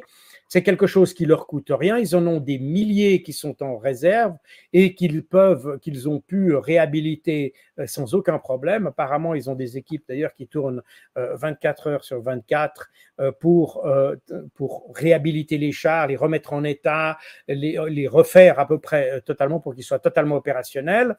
Donc, les, les, Russes sont, sont, prêts comment dire, euh, ils utilisent à peu près toutes leurs ressources. Et d'ailleurs, il y a un, récent rapport euh, qui est sorti de, euh, Business Insider, donc américain, et, on n'est pas, on c'est pas le Kremlin, qui disent qu'en réalité, les Russes n'ont pas utilisé beaucoup plus que 3% de leur capacité dans cette guerre. Ils disent c'est une guerre, 3% seulement? Donc c'est une, c'est une guerre. Est-ce que si les Américains étaient dans, cette, dans une guerre équivalente, est-ce qu'ils euh, pourraient tenir aussi longtemps ou pas? Non, les Américains ont une autre manière de faire la guerre. Euh, ils, la, font, euh, si, vous avez l'occasion de vous déplacer dans un terrain où les, Russes sont, les Américains sont en guerre, vous verrez qu'ils déplacent des villes entières et, on est dans des, débauches de, milliards, littéralement d'ailleurs. les opérations en Irak et en Afghanistan on fait chaque fois l'objet de, donc à chaque mission a été assigné des, une sorte de cours des comptes, on pourrait dire, euh, spécifique pour chaque opération. Et on voit qu'on est dans des débauches de, milliards, littéralement, à telle enseigne qu'ils finissent par plus savoir ce qu'ils ont. Je rappelle que euh, pratiquement en Irak, les, les Américains ont perdu, perdu 700 000 armes légères neuves donc, euh, même pas déballé. Ils ont perdu, ils savent même pas où ils sont. Le conteneur est arrivé, puis perdu. Donc, on, est dans, quelque chose de très, très différent, si vous voulez. On est vraiment dans cette méthode américaine où on, la logistique amène des trucs, amène, amène, amène. Et puis, finalement, on se préoccupe pas. La, la logistique n'est plus vraiment une préoccupation dans la mesure où elle est tellement abondante que euh, on, arrive. Et les, Russes euh, travaillent de manière beaucoup plus économe, pourrait-on dire. Ils, euh, ils, choisissent les équipements. L'exemple du T55 ou du T90 est un bon exemple parce que ça montre que on arrive à réexploiter des vieux matériels pour un usage très moderne pour un usage très moderne, parce que pour faire ce que font les T55, il n'y a pas besoin de, de grand appareillage euh, euh, électronique, etc. On y arrive avec ça. Et, et, on exploite, pour ces créneaux-là, on utilise ce vieil équipement, et pour les créneaux où on a vraiment besoin de faire du combat de char, du duel de char, comme j'expliquais tout à l'heure, moi-même j'ai été commandant d'un bataillon de, de Léopard 2, donc c'est des choses que qu'on connaît euh, comme, comme militaire. Alors, pour avoir ce genre de. Alors, à ce moment-là, on utilise les armes spécialement taillées pour ça. Et c'est la même chose pour l'aviation, etc. Les, même les, systèmes de défense aérienne, vous voyez, quand vous pouvez comparer les Ukrainiens euh, certainement au début de la guerre avait un système de défense aérienne extrêmement performant. Il a été détruit euh, par les Russes et depuis on y a mis des pièces euh, rapportées, si vous voulez, avec différents systèmes occidentaux, pas toujours compatibles entre eux et surtout pas établis dans des réseaux cohérents. Et donc chaque fois que vous avez une attaque aérienne russe, eh bien c'est un feu d'artifice qui se déclenche contre contre ces missiles contre ces, contre ces attaques aériennes. Alors que quand vous allez du côté russe, les systèmes montrent des, une grande variété de missiles de toutes dimensions et de toute portée, de toute capacité. Et dès qu'il y a une cible qui arrive, eh bien, automatiquement, le réseau choisit l'arme la plus adéquate pour cette cible-là. Par conséquent, euh, vous n'avez pas du tout le feu d'artifice qui accompagne les, attaques aériennes ou les, les, missiles, etc., ou les drones. Aujourd'hui, on pourrait classer euh, l'armée russe Est-ce qu'on pourrait dire qu'elle est la plus grande armée du monde ou pas Est-ce qu'on a ces informations? Alors, euh, au point de vue numérique, c'est difficile à dire puisque la Russie est en train de, elle est en guerre, donc euh, elle, se reconstruit au fur et à mesure, si vous voulez, elle s'améliore, elle, vient d'adopter une loi qui permet d'augmenter euh, le, potentiel global de ses forces armées. Donc, si vous voulez, c'est une armée qui, se, qui est en, mutation permanente puisqu'elle est en guerre.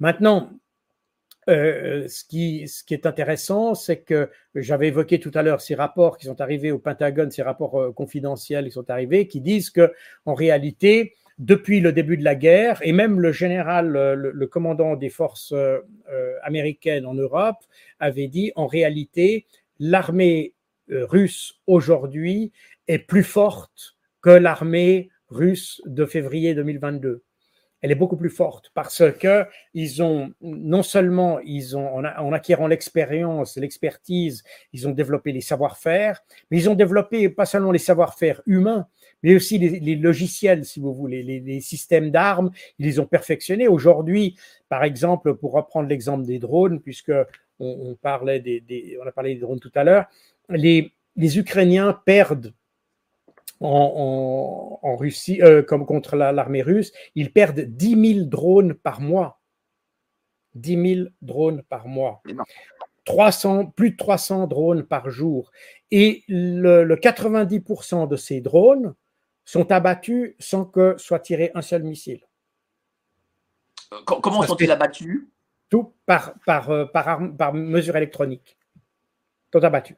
Ils n'arrivent pas à l'objectif. Donc, ça vous montre la, capacité d'adaptation. Il y a une quantité de systèmes électroniques. Et, les Occidentaux n'ont pas ça. Pourquoi? Parce que les Occidentaux, depuis 30 ans, se battent contre des armées qui sont beaucoup moins sophistiquées qu'elles, qui n'ont pas de, vraies euh, euh, capacités aériennes. Par conséquent, les Occidentaux ont toujours euh, évolué dans un espace opérationnel avec la maîtrise de l'air contre un adversaire technologiquement beaucoup plus affaibli, sans réelle armes blindées, sans réellement, pas, pas, seulement armes blindées, mais aux doctrines de combat opératif. Ils ont donc agi uniquement contre des forces d'infanterie. Et ça vous montre aujourd'hui, enfin, l'Occident, la vraie faiblesse de l'Occident, c'est pas tellement qu'il manque de canons ou trucs comme ça, c'est surtout qu'ils ils, ils n'ont jamais eu l'adversaire que, contre lequel s'est préparée la Russie. Et la Russie aujourd'hui a une capacité d'action électronique qui est absolument incroyable. Ben oui, euh, l'Occident, euh, c'était contre la Libye, contre l'Irak, la Syrie. Bon, c'est pas. Euh, euh, voilà, c'est pas bon, il y a eu peut-être eu le Vietnam, mais c'était à 50 ans pour, pour le coup. Euh. C'était il y a 50 ans, mais là encore, bon, ça c'est ça c'est déjà vieux. Les, les technologies de l'époque sont totalement dépassées, donc euh, c'est les leçons de la guerre du Vietnam sont, sont aujourd'hui caduques, si vous voulez. Mais le, le il n'y a pas eu vraiment, enfin il y a eu à l'époque d'ailleurs des un impact de la guerre du Vietnam sur les matériels qui ont été produits euh, dans les années 60, 70, 80. Mais aujourd'hui, on n'en est plus là. Et l'impact des campagnes en Irak, en, en, en, Syrie, en Afghanistan et ailleurs n'ont pas eu du tout la même résonance dans l'industrie de l'armement. Vous voyez, on a, on a développé typiquement des canons qui sont d'ailleurs pas mauvais, hein, à part ça, euh, les, les canons César que j'ai évoqués tout à l'heure, euh, euh, ou les, les, M777, donc c'est l'obusier américain qui a été fourni euh, à l'Ukraine de manière assez massive, euh, ce ne sont pas du tout des mauvais matériels, bien au contraire, sont même d'excellents matériels, mais qui sont taillés pour un contexte opérationnel très spécifique et pas du tout pour le contexte opérationnel dans lequel évolue euh, l'armée ukrainienne. Donc, euh, c'est là où aujourd'hui les Occidentaux s'aperçoivent qu'il y, y, a vraiment un, une espèce de plafond de verre que même s'ils fournissaient leurs propres équipements, ils ne seraient même pas adaptés à ce que les Ukrainiens euh, font face. On a parlé, de, on a parlé de ces drones. Est-ce que l'emploi massif de drones, ça change dorénavant la nature de, la guerre? Est-ce qu'on on, rentre une autre, un autre type de guerre? Non, on n'entre pas dans un autre type de guerre. On entre, on est simplement dans une évolution de, de, de la guerre qu'on connaissait déjà. Euh, enfin, certains experts pourraient vous dire, c'est mon point de vue, hein, on, pourrait, le voir différemment. Mais je pense qu'on est dans le même euh, type de guerre. La différence, vous voyez, la, une grande, la grande partie des drones qu'il y a euh, aujourd'hui sont des drones qui permettent de décentraliser le renseignement parce qu'aujourd'hui, chaque petite unité dans le terrain peut avoir des drones avec lesquels ils observent l'adversaire euh, à distance. C'est l'équivalent de ce qu'on avait pendant la guerre de 14-18 avec les observateurs perchés dans les arbres ou dans les ballons. Voilà, c'est la même chose. C'est-à-dire que on a cette capacité aujourd'hui à avoir un regard plus direct euh, sur l'adversaire. On n'est pas obligé d'attendre que le satellite transmette ses images à une centrale quelque part euh, euh, en métropole et ensuite diffuse les images au commandant opérationnel, etc. Donc toute cette boucle-là peut être raccourcie par le fait que votre, votre drone vous permet de voir directement ce que vous avez à 50 mètres, 100 mètres, 300 mètres en face de vous. Et ça, c'est un avantage. À part ça, ces petits drones peuvent être adaptés pour porter une grenade, mais ça, euh, bon, ça, ça, ça fait du harcèlement euh, tactique, mais, mais ça, ça n'apporte pas énormément. Non, ça apporte pas grand-chose. Mais la, la, vraie, la vraie valeur ajoutée du drone, c'est effectivement de pouvoir permettre, même aux unités euh, du plus bas niveau, d'avoir une capacité de regard sur ce qu'on appelle techniquement, euh, militairement, le prochain compartiment de terrain. C'est-à-dire là où la vue, euh, la, vue directe ne vous permet pas de détecter, le drone, lui, vous permet d'avoir cette petite, c'est votre mini satellite à vous. Et ça, c'est un avantage parce que ça vous permet d'anticiper un certain nombre de choses, ça vous préparer, ça vous permet au niveau tactique déjà, de préparer des petites actions de manière euh, plus sûre, si vous voulez. Alors, je voulais vous lire un, passage qui me paraît excessivement intéressant, c'est échec ou succès russe. Le succès ou l'échec est déterminé par l'atteinte ou non des objectifs fixés. Euh, le discours occidental sur les échecs répétés de la Russie se fonde presque exclusivement sur des objectifs qui n'ont jamais été formulés par la Russie, mais par nous-mêmes. Il est ainsi facile de prétendre qu'elle ne les a pas atteints. Il en est ainsi de Kiev que les Américains avaient désigné comme un objectif de la Russie afin de renverser le gouvernement ukrainien et le remplacer. Pourquoi et par qui Personne ne le sait.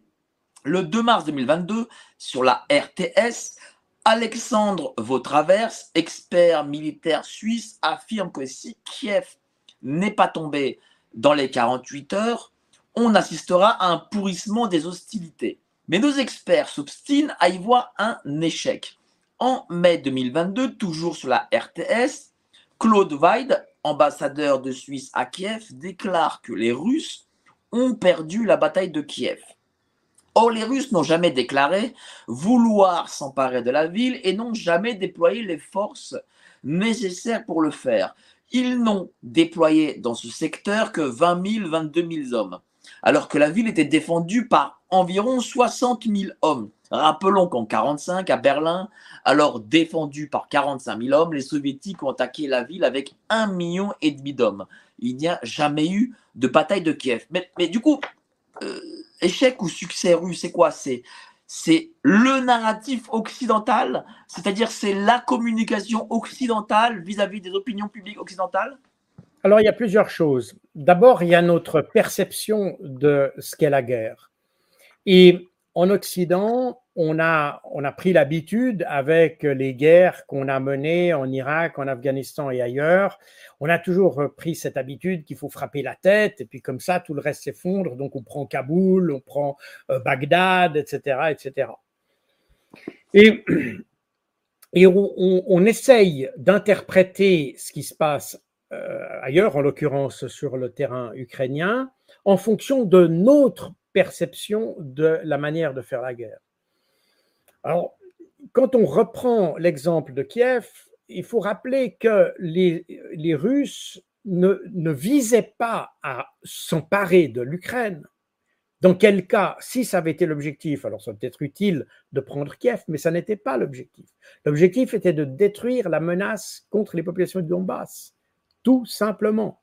Et pour faire cela, avec une force qui était d'un tiers inférieure à celle des Ukrainiens.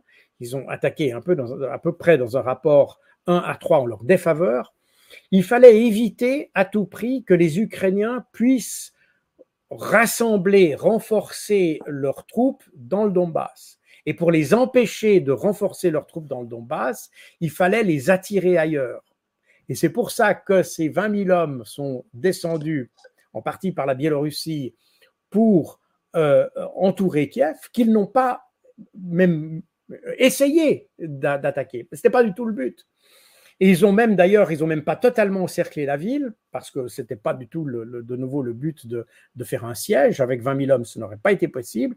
Mais c'était simplement pour, techniquement parlant, pour fixer les troupes ukrainiennes. Les troupes ukrainiennes qui étaient stationnées dans l'ouest du pays ne pouvaient pas aller dans l'est sans avoir, avec cette menace de Kiev derrière elles. Donc elles ont été fixées autour de Kiev tout simplement. Et c'est ce le but de ces 20, 22 000 hommes. Et vous savez, le, combat en zone urbaine, et avant de commander un bataillon de léopards, je commandais une unité, une unité d'élite dont la spécialité est ce genre de choses. Donc, euh, on sait que le combat en zone urbaine est extrêmement exigeant en troupes. Et quand vous voyez la taille de Kiev, vous pouvez dire avec 20 000 hommes, vous, vous prenez une ou deux rues, maximum. Peut-être quelques bâtiments, c'est tout. Enfin, peut-être une dizaine de bâtiments. Et pourquoi leur l'envoi de 20 000 hommes, du coup? Simplement pour fixer, pour créer une menace, pour créer exactement ce que les Occidentaux ont fait. Les Occidentaux ont tout de suite pensé, ils veulent prendre Kiev. Et c'est ce que les, l'armée ukrainienne a pensé, ils veulent prendre Kiev. Donc, automatiquement, on met des troupes en face au cas où ils attaquent. On ne peut pas distraire des troupes de Kiev pour aller renforcer le Donbass. C'est uniquement ça. De cette manière, dans le Donbass, il y avait uniquement les forces qui avaient été disposées depuis avril 2021 et les Russes ont, ont pu comme ça, enfin la coalition russe, parce que je rappelle qu'à ce moment-là, on avait euh, euh, trois forces qui, en fait ont attaqué euh, l'Ukraine. Vous avez la, Russie, bien entendu, mais vous avez les milices de la République de Lugansk et la milice de la République de Donetsk. Ça fait trois armées en réalité qui posent d'ailleurs un, certain nombre de problèmes de coordination. Elles étaient équipées différemment. Ces milices de Lugansk et Donetsk n'avaient pas du tout le même équipement que les, Russes étaient équipés de manière beaucoup plus rustique, avec du matériel beaucoup plus ancien. En plus, ce sont des milices, autrement dit, c'est des gens, euh, des citoyens euh, qui, ont, revêtu l'uniforme, donc beaucoup moins bien euh, formés que les militaires russes. Et par conséquent, les, les, Russes ne voulaient pas prendre le risque d'avoir tout d'un coup une armée ukrainienne très renforcée face à eux. Et c'est grâce à la diversion de Kiev que l'armée ukrainienne est restée divisée. C'est un principe de Sun Tzu d'ailleurs. Mais est-ce qu'aujourd'hui, le Donbass et la Crimée seront, euh, quoi qu'il arrive, russes? Voilà. Est-ce que ça c'est fini pour l'Ukraine? Écoutez, euh, on peut jamais dire jamais. Et puis, euh, euh, comme m'avait dit, comme m'avait dit quelqu'un lorsque j'étais arrivé au Congo, dans l'est du Congo à, l'époque, j'avais dit je, je, reviens demain. Et puis cette personne m'a dit avec beaucoup de sagesse, demain peut-être. Puis je dis pourquoi peut-être? Il dit parce que tu sais jamais ce que Dieu décide pendant la nuit. Et et, c'est, il y a beaucoup de sagesse là-dedans. Et donc, euh, on peut dire la même chose euh, pour la Crimée et le Donbass. Néanmoins, il faut rappeler que la Crimée est une, euh, une, une entité qui avait demandé d'être émancipée de l'Ukraine déjà juste avant que l'Ukraine ne soit indépendante. Et elle, est, elle a été émancipée puisque l'Ukraine euh, à partir de, janvier 1991, euh, a été euh, déclarée République socialiste autonome de Crimée. Donc elle n'était plus sous l'autorité de Kiev. Ça, on oublie évidemment toujours de le dire, mais ça, les Criméens y tiennent. Et c'est la raison pour laquelle, en 2014, ils ont réédité le référendum qui leur avait amené ce statut en, 1991.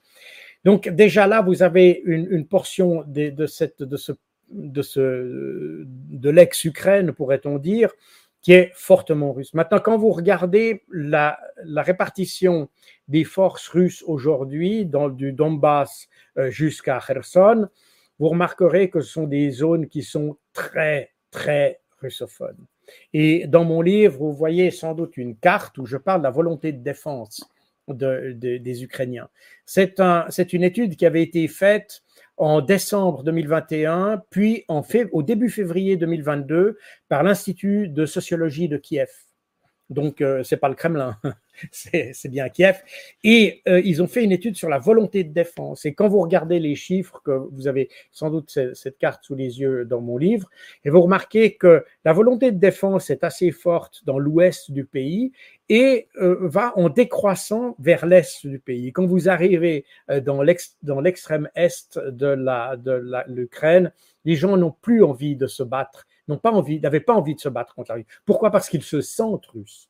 C'est leur, ils ont une proximité énorme, euh, à la fois euh, historique, mais pas seulement. Il y a, des liens familiaux. Beaucoup de beaucoup d'Ukrainiens euh, ont de la famille en Russie et, et respectivement d'ailleurs, ce qui explique d'ailleurs probablement pourquoi il est assez facile pour les Ukrainiens d'avoir des agents euh, en Russie, par exemple, qui pourrait lancer des drones, par exemple les drones euh, qui ont été euh, lancés sur le Kremlin il y a, un peu plus d'un mois, sont des, drones qui ont été envoyés par des agents. Et ça n'est pas très surprenant parce que c'est vraiment deux pays qui ont une, relation très osmotique. Et, par contre, vous, qu'est-ce qui, peut se passer à l'avenir? Voilà, vous, vous pensez que une paix sera du coup négociée? Euh, mais si une paix est négociée, est-ce que ça signifie qu'il peut y avoir une sorte de démantèlement de l'Ukraine?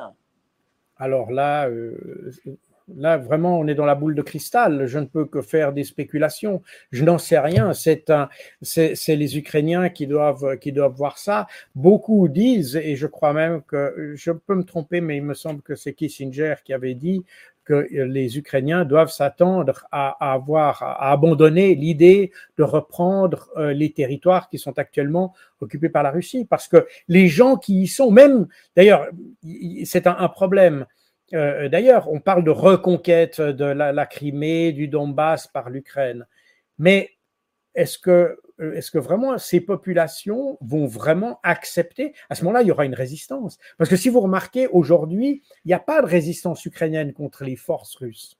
Il n'y a pas de résistance. Parce que tous ces gens n'avaient pas envie de se battre contre les Russes. Ils se sentent, euh, ils, se sentent alors, évidemment, après, euh, on peut utiliser ça comme, comme la, la, propagande, etc. Néanmoins, quand on dit que les Russes ont libéré des territoires, c'est comme ça que le ressentent les gens sur place. Alors, euh, on peut discuter sur la terminologie, mais néanmoins, c'est que c'est le, ressenti.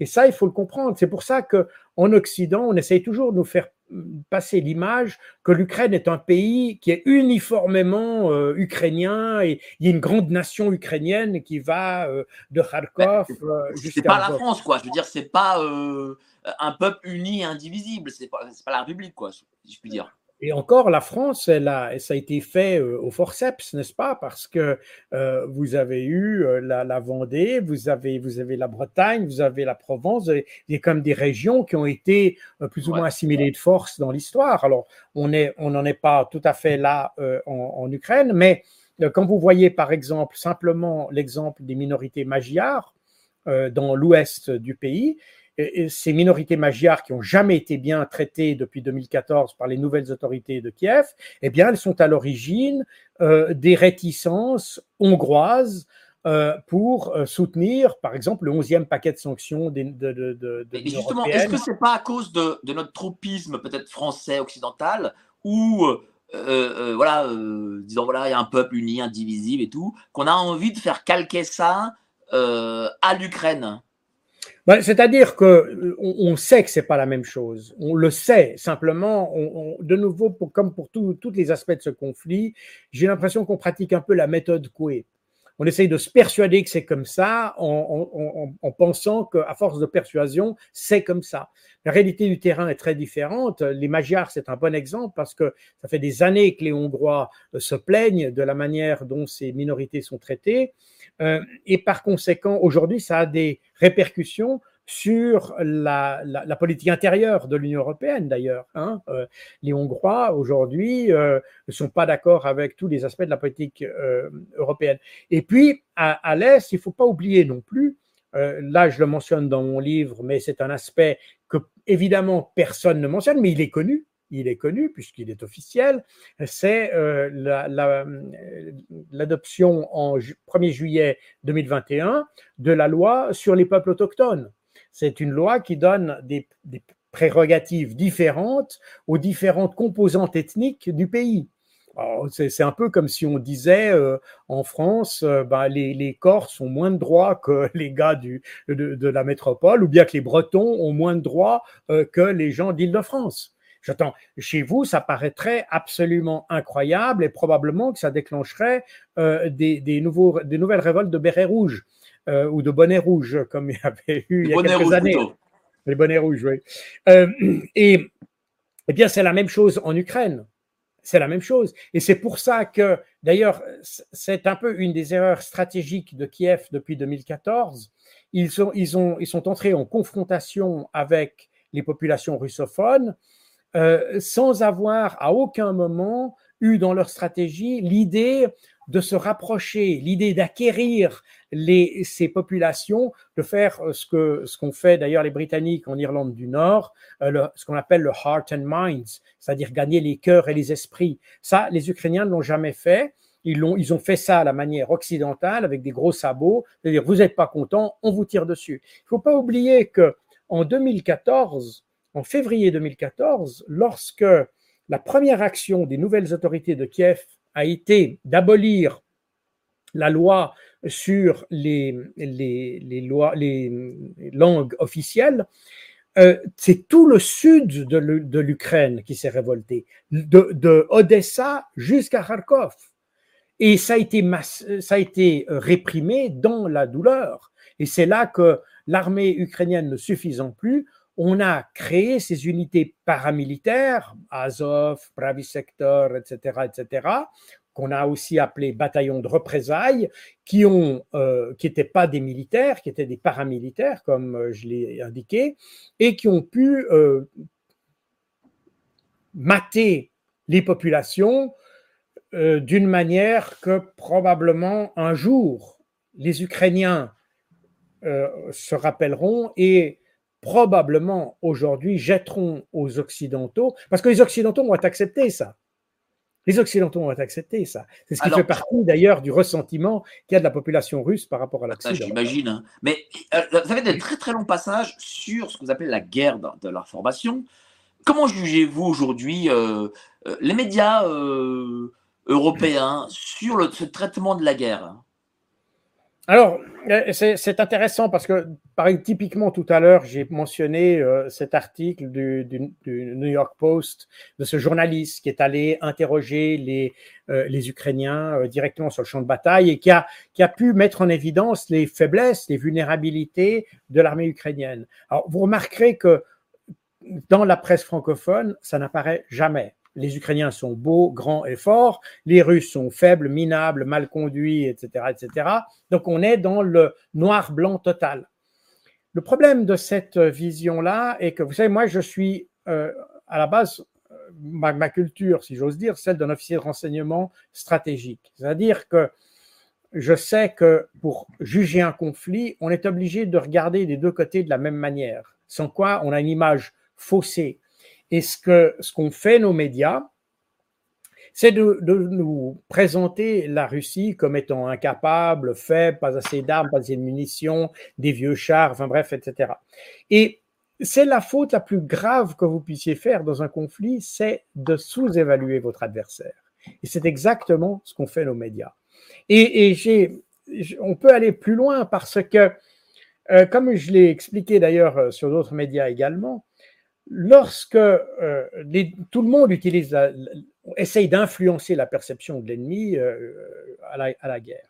Quand vous êtes défenseur, vous essayez de montrer que vous êtes fort, vigoureux et que euh, si, vous, si vous venez m'attaquer, eh bien, vous, allez vous casser les dents. Donc, on, on a tendance à se montrer plus fort qu'on est. Mais à l'inverse, celui qui attaque, il essaye de se montrer le plus faible qu'il est et le plus faible qui, qui est possible, en, en montrant qu'il n'a pas de capacité, en montrant qu'il n'a pas ceci, qu'il n'a pas. Or, qui a fait ça? C'est pas, les Russes n'ont pas eu besoin de le faire, c'est LCI qui l'a fait. Donc, euh, si vous voulez, euh, si on regarde les choses avec un petit peu de distance, on s'aperçoit qu'en réalité, nos médias traditionnels, alors je mentionne évidemment euh, dans mon livre LCI, la, radio-télévision suisse, la RTBF, RTS, RTBF, voilà, France 5 aussi. Exactement, parce que surtout les j'ai pris les médias que je suis parce que je peux pas juger tous, mais je juge ceux que j'ai. Justement, vous sentez une différence entre euh, ces médias euh, francophones et d'Europe continentale avec les médias anglo-saxons? Tout à fait. Médias. Alors quand on dit médias, anglo-saxons, pardon, euh, il faut préciser médias américains, parce que les médias britanniques ont un langage qui se rapproche beaucoup de ce qu'on voit euh, finalement en Europe Ici en Europe. Tout à fait. Quand vous allez, euh, quand vous allez aux États-Unis, vous avez d'abord un paysage qui est beaucoup plus diversifié. Euh, là-bas, la liberté d'expression est un, dogme culturel et, et, on le voit aussi dans la diversité du paysage. Et vous avez des, des, analyses et de très bonnes analyses. J'entends, c'est pas simplement des propagandistes, parce que quand vous allez euh, quand vous allez en, France, par exemple, typiquement, euh, ça devient tellement caricatural d'être contre la Russie qu'en en, réalité, ça n'est plus crédible. D'ailleurs, j'ai l'impression que euh, beaucoup de gens voient que ça n'est pas crédible du tout. Et donc, la problématique est que dans les, aux États-Unis, vous avez vraiment des vrais journalistes d'investigation même dans les grands journaux. Moi, je lis régulièrement, j'ai toujours dit, je ne vais pas faire de la publicité pour ces médias, mais, mais je les cite abondamment dans mes ouvrages, et c'est parce que je, je, les lis régulièrement. C'est le Washington Post et le New York Times, qui sont les journaux que je lisais quand j'habitais là-bas, et ce sont euh, pour moi d'excellentes sources d'information, euh, à la fois euh, en positif et en creux d'ailleurs, parce que on y, on y voit un peu de tout, mais on voit toujours dans, même dans ces, dans ces médias qui sont très favorables à l'establishment, particulièrement l'establishment démocrate d'ailleurs, eh bien, euh, quand on analyse, on s'aperçoit qu'ils ont quand même un regard beaucoup plus critique que ce qu'on a en France. Et ils ont des gens qui ont un regard beaucoup plus pointu, beaucoup plus, euh, j'allais dire, scientifique, et encore, euh, concernant la Russie, il y, a, il y a des éléments extrêmement émotionnels malgré tout.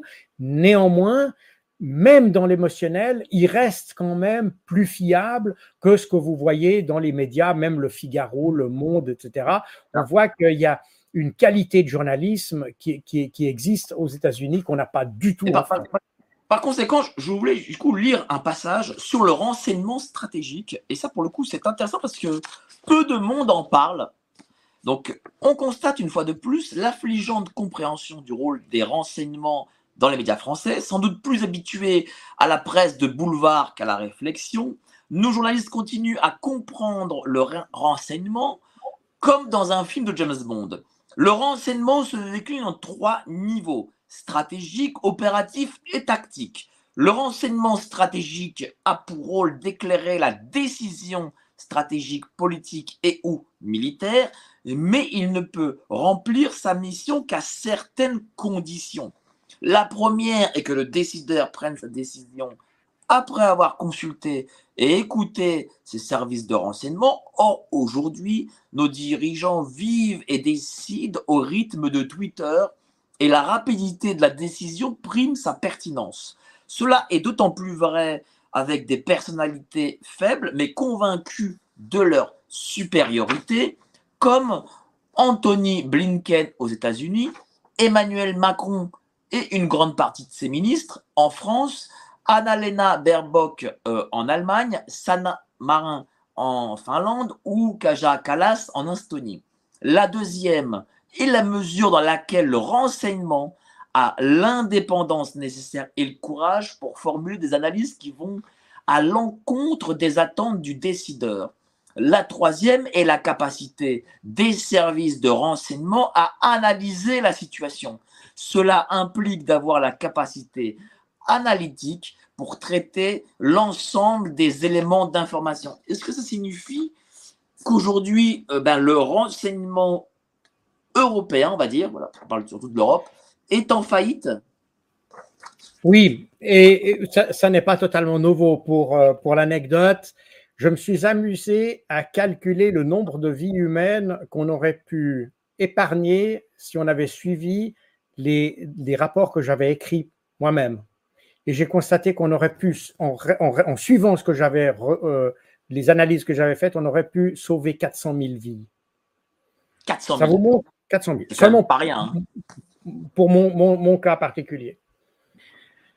Donc ça montre que les, les dirigeants travaillent avec d'autres considérants que le travail de renseignement et l'analyse des, des, professionnels. Et, et, ça, ça me semble être quelque chose de particulièrement inquiétant. Et alors on le voit alors très nettement avec l'Ukraine, hein, où on, on s'est persuadé que l'Ukraine gagnait mais elle ne gagne pas en réalité. On aurait mieux fait de dire non, l'Ukraine n'est pas en mesure de gagner. Parce que vous comprenez, ce conflit qu'on voit aujourd'hui, qu'on dit avoir commencé le 24 février, en réalité, si on avait, comme je l'ai d'ailleurs écrit à plusieurs reprises dans mes ouvrages avant même 2022, euh, si on avait respecté les accords de Minsk, il n'y aurait pas eu ce conflit, tout simplement.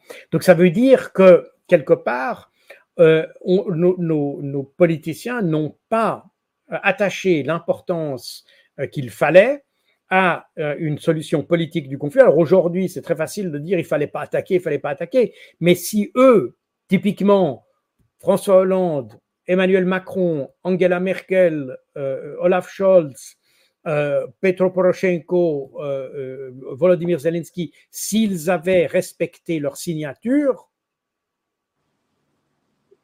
on n'en serait pas là. Donc, euh, euh, d'une certaine manière, ils ont, ils ont un peu le, résultat de ce qu'ils ont semé, d'une certaine manière.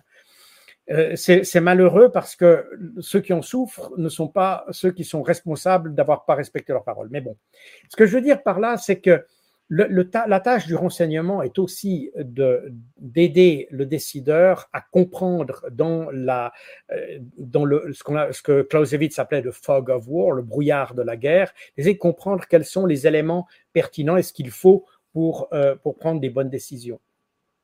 Or, on le fait de moins en moins. Vous avez de plus en plus, vous voyez que les, décisions se font comme ça, sur le coin d'une table, au G7 et ailleurs. Et puis, on a l'impression qu'après, l'état-major ou la cour euh, qui est autour du décideur, eh bien, s'adapte, etc. Donc, on adapte un petit peu euh, le discours à la décision plutôt que d'adapter la décision aux faits. Voilà, c'est un peu le, le, le drame. C'est pas complètement nouveau, mais euh, ça s'est accentué ces dernières années, surtout dans des situations où on a de la peine on, prend des décisions un petit peu au doigt mouillé et puis après on essaye de les justifier. Et d'ailleurs, on utilise, c'est une observation d'ailleurs qui n'a pas été faite seulement chez moi, mais aussi des professionnels du renseignement euh, aux États-Unis et en Europe, je ne vous dirai pas de quel pays, ont constaté qu'on utilise de plus en plus de renseignement, non pas comme base de décision, mais comme, euh, comme outil pour désinformer quelque part. Euh, et, et, là, il y a quelque chose de très malsain dans l'usage du renseignement. Alors, évidemment, vous l'avez dit, on ne l'entend pas couramment en France, d'abord parce qu'il y a très peu de spécialistes du renseignement en France. Très, très peu. Il y a très peu de gens, d'abord, qui, même des, gens qui apparaissent dans la presse, qui ont une réelle expérience pratique du renseignement. Et même du, du renseignement. Moi, j'ai fait du renseignement stratégique, donc c'est l'analyse de renseignement stratégique, qui n'a rien à voir avec l'analyse euh, académique ou l'analyse que vous avez des soi-disant chercheurs, etc. On n'est pas du tout, on est dans quelque chose de, très différent dans sa substance, dans la, la, manière de présenter et de formuler une analyse est très très différente. Et vous avez très peu de ces gens euh, sur le paysage français. J'en connais, à vrai dire, j'en connais pas en France. Il y a quelques directeurs qui ont dirigé, mais qui n'ont pas d'ailleurs toujours fait le parcours euh, pour arriver. Donc, euh, c'est avant tout des politiques, plus qu'avant des opérationnels. Le problème d'un service de renseignement, c'est que le savoir, contrairement à, si, vous prenez une armée, euh, le savoir est en haut et, l'exécution est en bas. Le soldat, il sait pas grand-chose, c'est le général qui sait, etc. Le savoir est en haut, l'expertise pratique est en bas. Dans un service de renseignement, c'est différent. Le savoir est en bas, et c'est en haut qu'on a des gens qui prennent des décisions politiques. C'est la raison pour laquelle Euh, moi, j'étais responsable, par exemple, des forces du pacte de Varsovie quand j'étais dans les services de renseignement. Eh bien, l'équivalent de ma fonction, euh, moi, j'étais dans un tout petit service, évidemment, le service suisse était très petit, d'autant plus à l'époque, mais euh, l'interlocuteur, c'est presque un directeur chez les Allemands ou chez, les, chez la CIA, etc. Parce que c'est là où il, concentre tout le savoir de, ce qu'il a en bas. Ce qui beaucoup plus facile à réaliser dans un petit service. Alors, ça me donne, c'est pour ça que je juge très sévèrement les services de renseignement, parce que, eh, issus d'un petit service, on voit toute la chaîne de production, en quelque sorte. Vraiment, on voit de, A jusqu'à Z. Alors que dans un grand service, euh, c'est une chaîne de production complexe, compartimentée, euh, avec des, protections, des classifications, etc. Donc, c'est très rare d'avoir des gens qui ont la le regard sur l'ensemble de la chaîne de production. Et pratiquement, il y en a très très il peu. pas en il y France. En a pas. En France, Alors, il y en a ma dernière question, cher euh, Jacques Beau, ça fait 1h45 que nous sommes ensemble, 1h45 passionnante. Euh, est-ce que ce conflit montre que l'Europe, et plus particulièrement la France, en réalité, sont des puissances de second rang?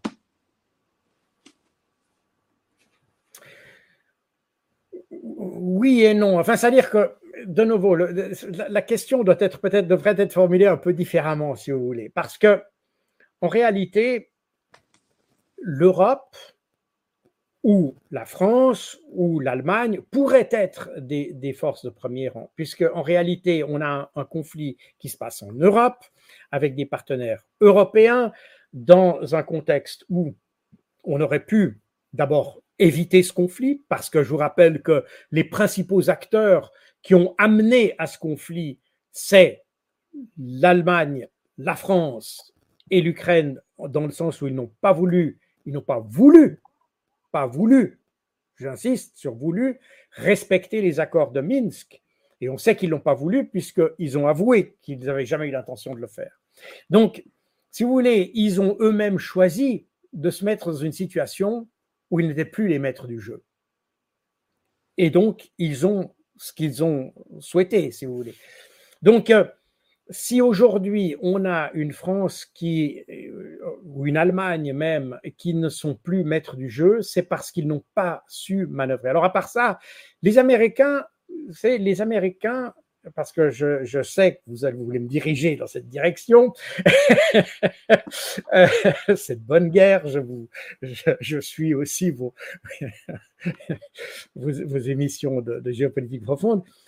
Les Américains, ils ont cette euh, cohérence de suivre leur intérêt stratégique ou leur intérêt national. Alors, est-ce qu'il est bien défini, est-ce qu'il est mal défini? On peut discuter là-dessus, mais c'est ce qu'ils ont défini comme leur intérêt personnel. Et ils ont décidé de le suivre, quel que soit le prix à payer de la part des autres. Vous comprenez? C'est nous qui acceptons le prix. On, on pourrait très bien dire non, on n'accepte pas ça, mais ce n'est pas ce qu'on fait. Et quand on voit, par exemple, la question de la, euh, on parle beaucoup de la, déindustrialisation de l'Europe, de nos pays, etc. Les Américains, ils n'y vont pas par quatre chemins. Eux, ils veulent que leur objectif soit rempli. Je pense que, et il ne faut pas oublier d'ailleurs, il y a aussi un phénomène qu'il faut comprendre dans la mécanique de la guerre que l'on observe, c'est que euh, dans le concept initial, la Russie aurait dû être défaite en quelques jours. voyez? Les sanctions auraient dû la mettre à genoux presque immédiatement. Alors il y aurait eu peut-être quelques semaines où tout le monde aurait dû en souffrir, mais c'était ça. la Russie aurait dû résister beaucoup moins longtemps. Et dans cette perspective-là, alors on peut dire, OK, euh, ce que disait Bruno Le Maire euh, sur Europe 1, euh, on va faire souffrir le peuple russe, etc. Ça peut jouer, mais à condition qu'il ait fait la bonne analyse, qu'il n'a pas fait. Donc là, il est doublement responsable. Ça, c'est un peu son problème. Mais, mais ce que je veux dire, c'est que normalement, s'il avait bien étudié les choses et si on avait adopté les mesures qu'il fallait, donc on aurait pris des sanctions pendant quelques jours et le problème était réglé. Et à ce moment-là, on parlait plus de désindustrialisation, etc., etc. Maintenant, le problème est qu'il y a eu le grain de sable dans la mécanique, c'est que la Russie, elle, ne sait pas, euh, euh, elle, a résisté en quelque sorte, elle est plus résiliente que ce qu'on a imaginé. Et la difficulté ici des Occidentaux, c'est de ne pas avoir de plan B en réalité. Parce que maintenant, et depuis, d'ailleurs, on pourrait dire depuis l'été de l'année passée, on ne sait toujours pas exactement ce qu'on veut faire. Et on a parlé, on a ouvert d'ailleurs euh, cette, euh, cette émission sur l'interrogation qu'il y avait entre guerre et paix, qu'est-ce qu'il fallait faire. Et on, en est là, on ne sait toujours pas. Qu'est-ce, si on veut que la, Russie perde, ça veut dire quoi perdre? Ça veut dire perdre 10 km, une ville, tout le Donbass, qu'on arrive à Moscou. Euh, on ne sait pas du tout ce que ça veut dire. Réalistiquement, on s'aperçoit bien que ça ne peut être euh, qu'une défaite mineure sur le terrain parce que la Russie est trop forte pour qu'on puisse faire quelque chose. Les Ukrainiens sont pris au piège parce qu'ils étaient convaincus, convaincus que l'aide occidentale serait beaucoup plus massive que ce qu'ils ont reçu. Et ça, on le sait par Arestovitch. C'est de naïveté pour le coup, là. Oui, c'est-à-dire que je pense qu'on leur a fait, on leur a fait miroiter beaucoup plus que ce qu'on était capable de faire. Et je pense qu'on a beaucoup surévalué d'abord, on a sous-évalué la, Russie et on a surévalué notre capacité à infléchir la position russe. Et donc, je pense qu'on a, on a dit, enfin, je pense, je c'est pas moi qui le dis, à vrai dire, c'est les Ukrainiens eux-mêmes, les dirigeants ukrainiens eux-mêmes qui l'ont dit euh, dans les médias. On leur a fait miroiter des perspectives qu'en réalité, nous ne pouvions pas leur offrir. Et eux, ils se sont engagés de bonne foi sur. Euh, ils, nous ont cru quelque part. Comme on avait trompé les Russes au début des années 90 sur l'avance de l'OTAN, on a trompé les Ukrainiens sur la quantité et la, qualité même de, de l'appui qu'on pouvait leur, leur, leur, euh, fournir. Résultat, aujourd'hui, ils sont pris entre la, le marteau et l'enclume, entre une défaite qu'ils ne veulent pas et une défaite qui est inéluctable. J'attends, voilà, c'est un peu la, situation. Donc, euh, si vous voulez, on, on, a une, une situation où les, nous avons notre conduite euh, stratégique, enfin conduite, je ne sais même pas si on peut parler de conduite, parce qu'on a plutôt réagi que conduit les choses. On a fait sans plan parce qu'on s'est dit en deux jours, ça va être réglé. C'est un peu d'ailleurs, la, France est partie à la guerre de 14 avec exactement la même chose. Dans deux semaines, c'est réglé. Notez qu'en un siècle, il n'y a pas eu de changement. On est parti exactement dans la même idée. Ça montre qu'on n'apprend pas des, des erreurs et on n'apprend pas de l'histoire. Absolument pas. Et ça, alors, c'est très flagrant en, France. Alors, c'est très flagrant. C'est pas seulement pour eux.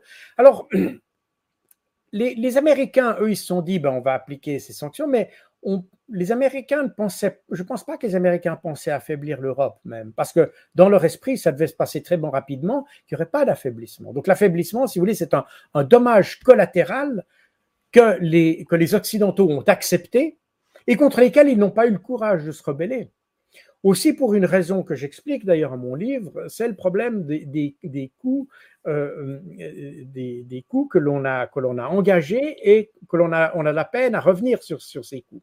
Euh, maintenant, il y a un terme qui me qui me sort de la tête, mais qui est un, un terme qu'on connaît en économie, c'est-à-dire que vous vous engagez dans un projet, vous mettez de l'argent dans un projet, vous voyez qu'il va nulle part, mais comme vous vous dites, ah, on n'a pas mis cet argent pour rien, vous persévérez dans votre projet, quand bien même euh, il aurait mieux fallu de, abandonner les quelques milliers de, balles que vous avez mis là-dedans et puis commencer autre chose. Et c'est exactement merci beaucoup, cher euh, Jacques Beau.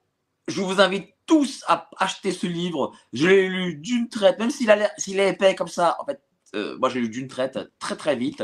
Voilà, chez l'ami Max Milo. Voilà, vous pouvez le commander chez Max Milo. Alors il y, a, son site, j'imagine, et puis aussi dans toutes les bonnes librairies. Guerre et paix. Merci beaucoup, cher Jacques Beau. On a passé une heure, plus d'une heure cinquante ensemble, qui était passionnante. Merci à vous. N'hésitez pas à partager à fond euh, ben, euh, ce live. Évidemment, il y aura des extraits courts que nous allons produire très très vite. Merci encore, passez une excellente soirée et à au prochain live qui sera mardi. Merci, au revoir. Merci à vous. Merci.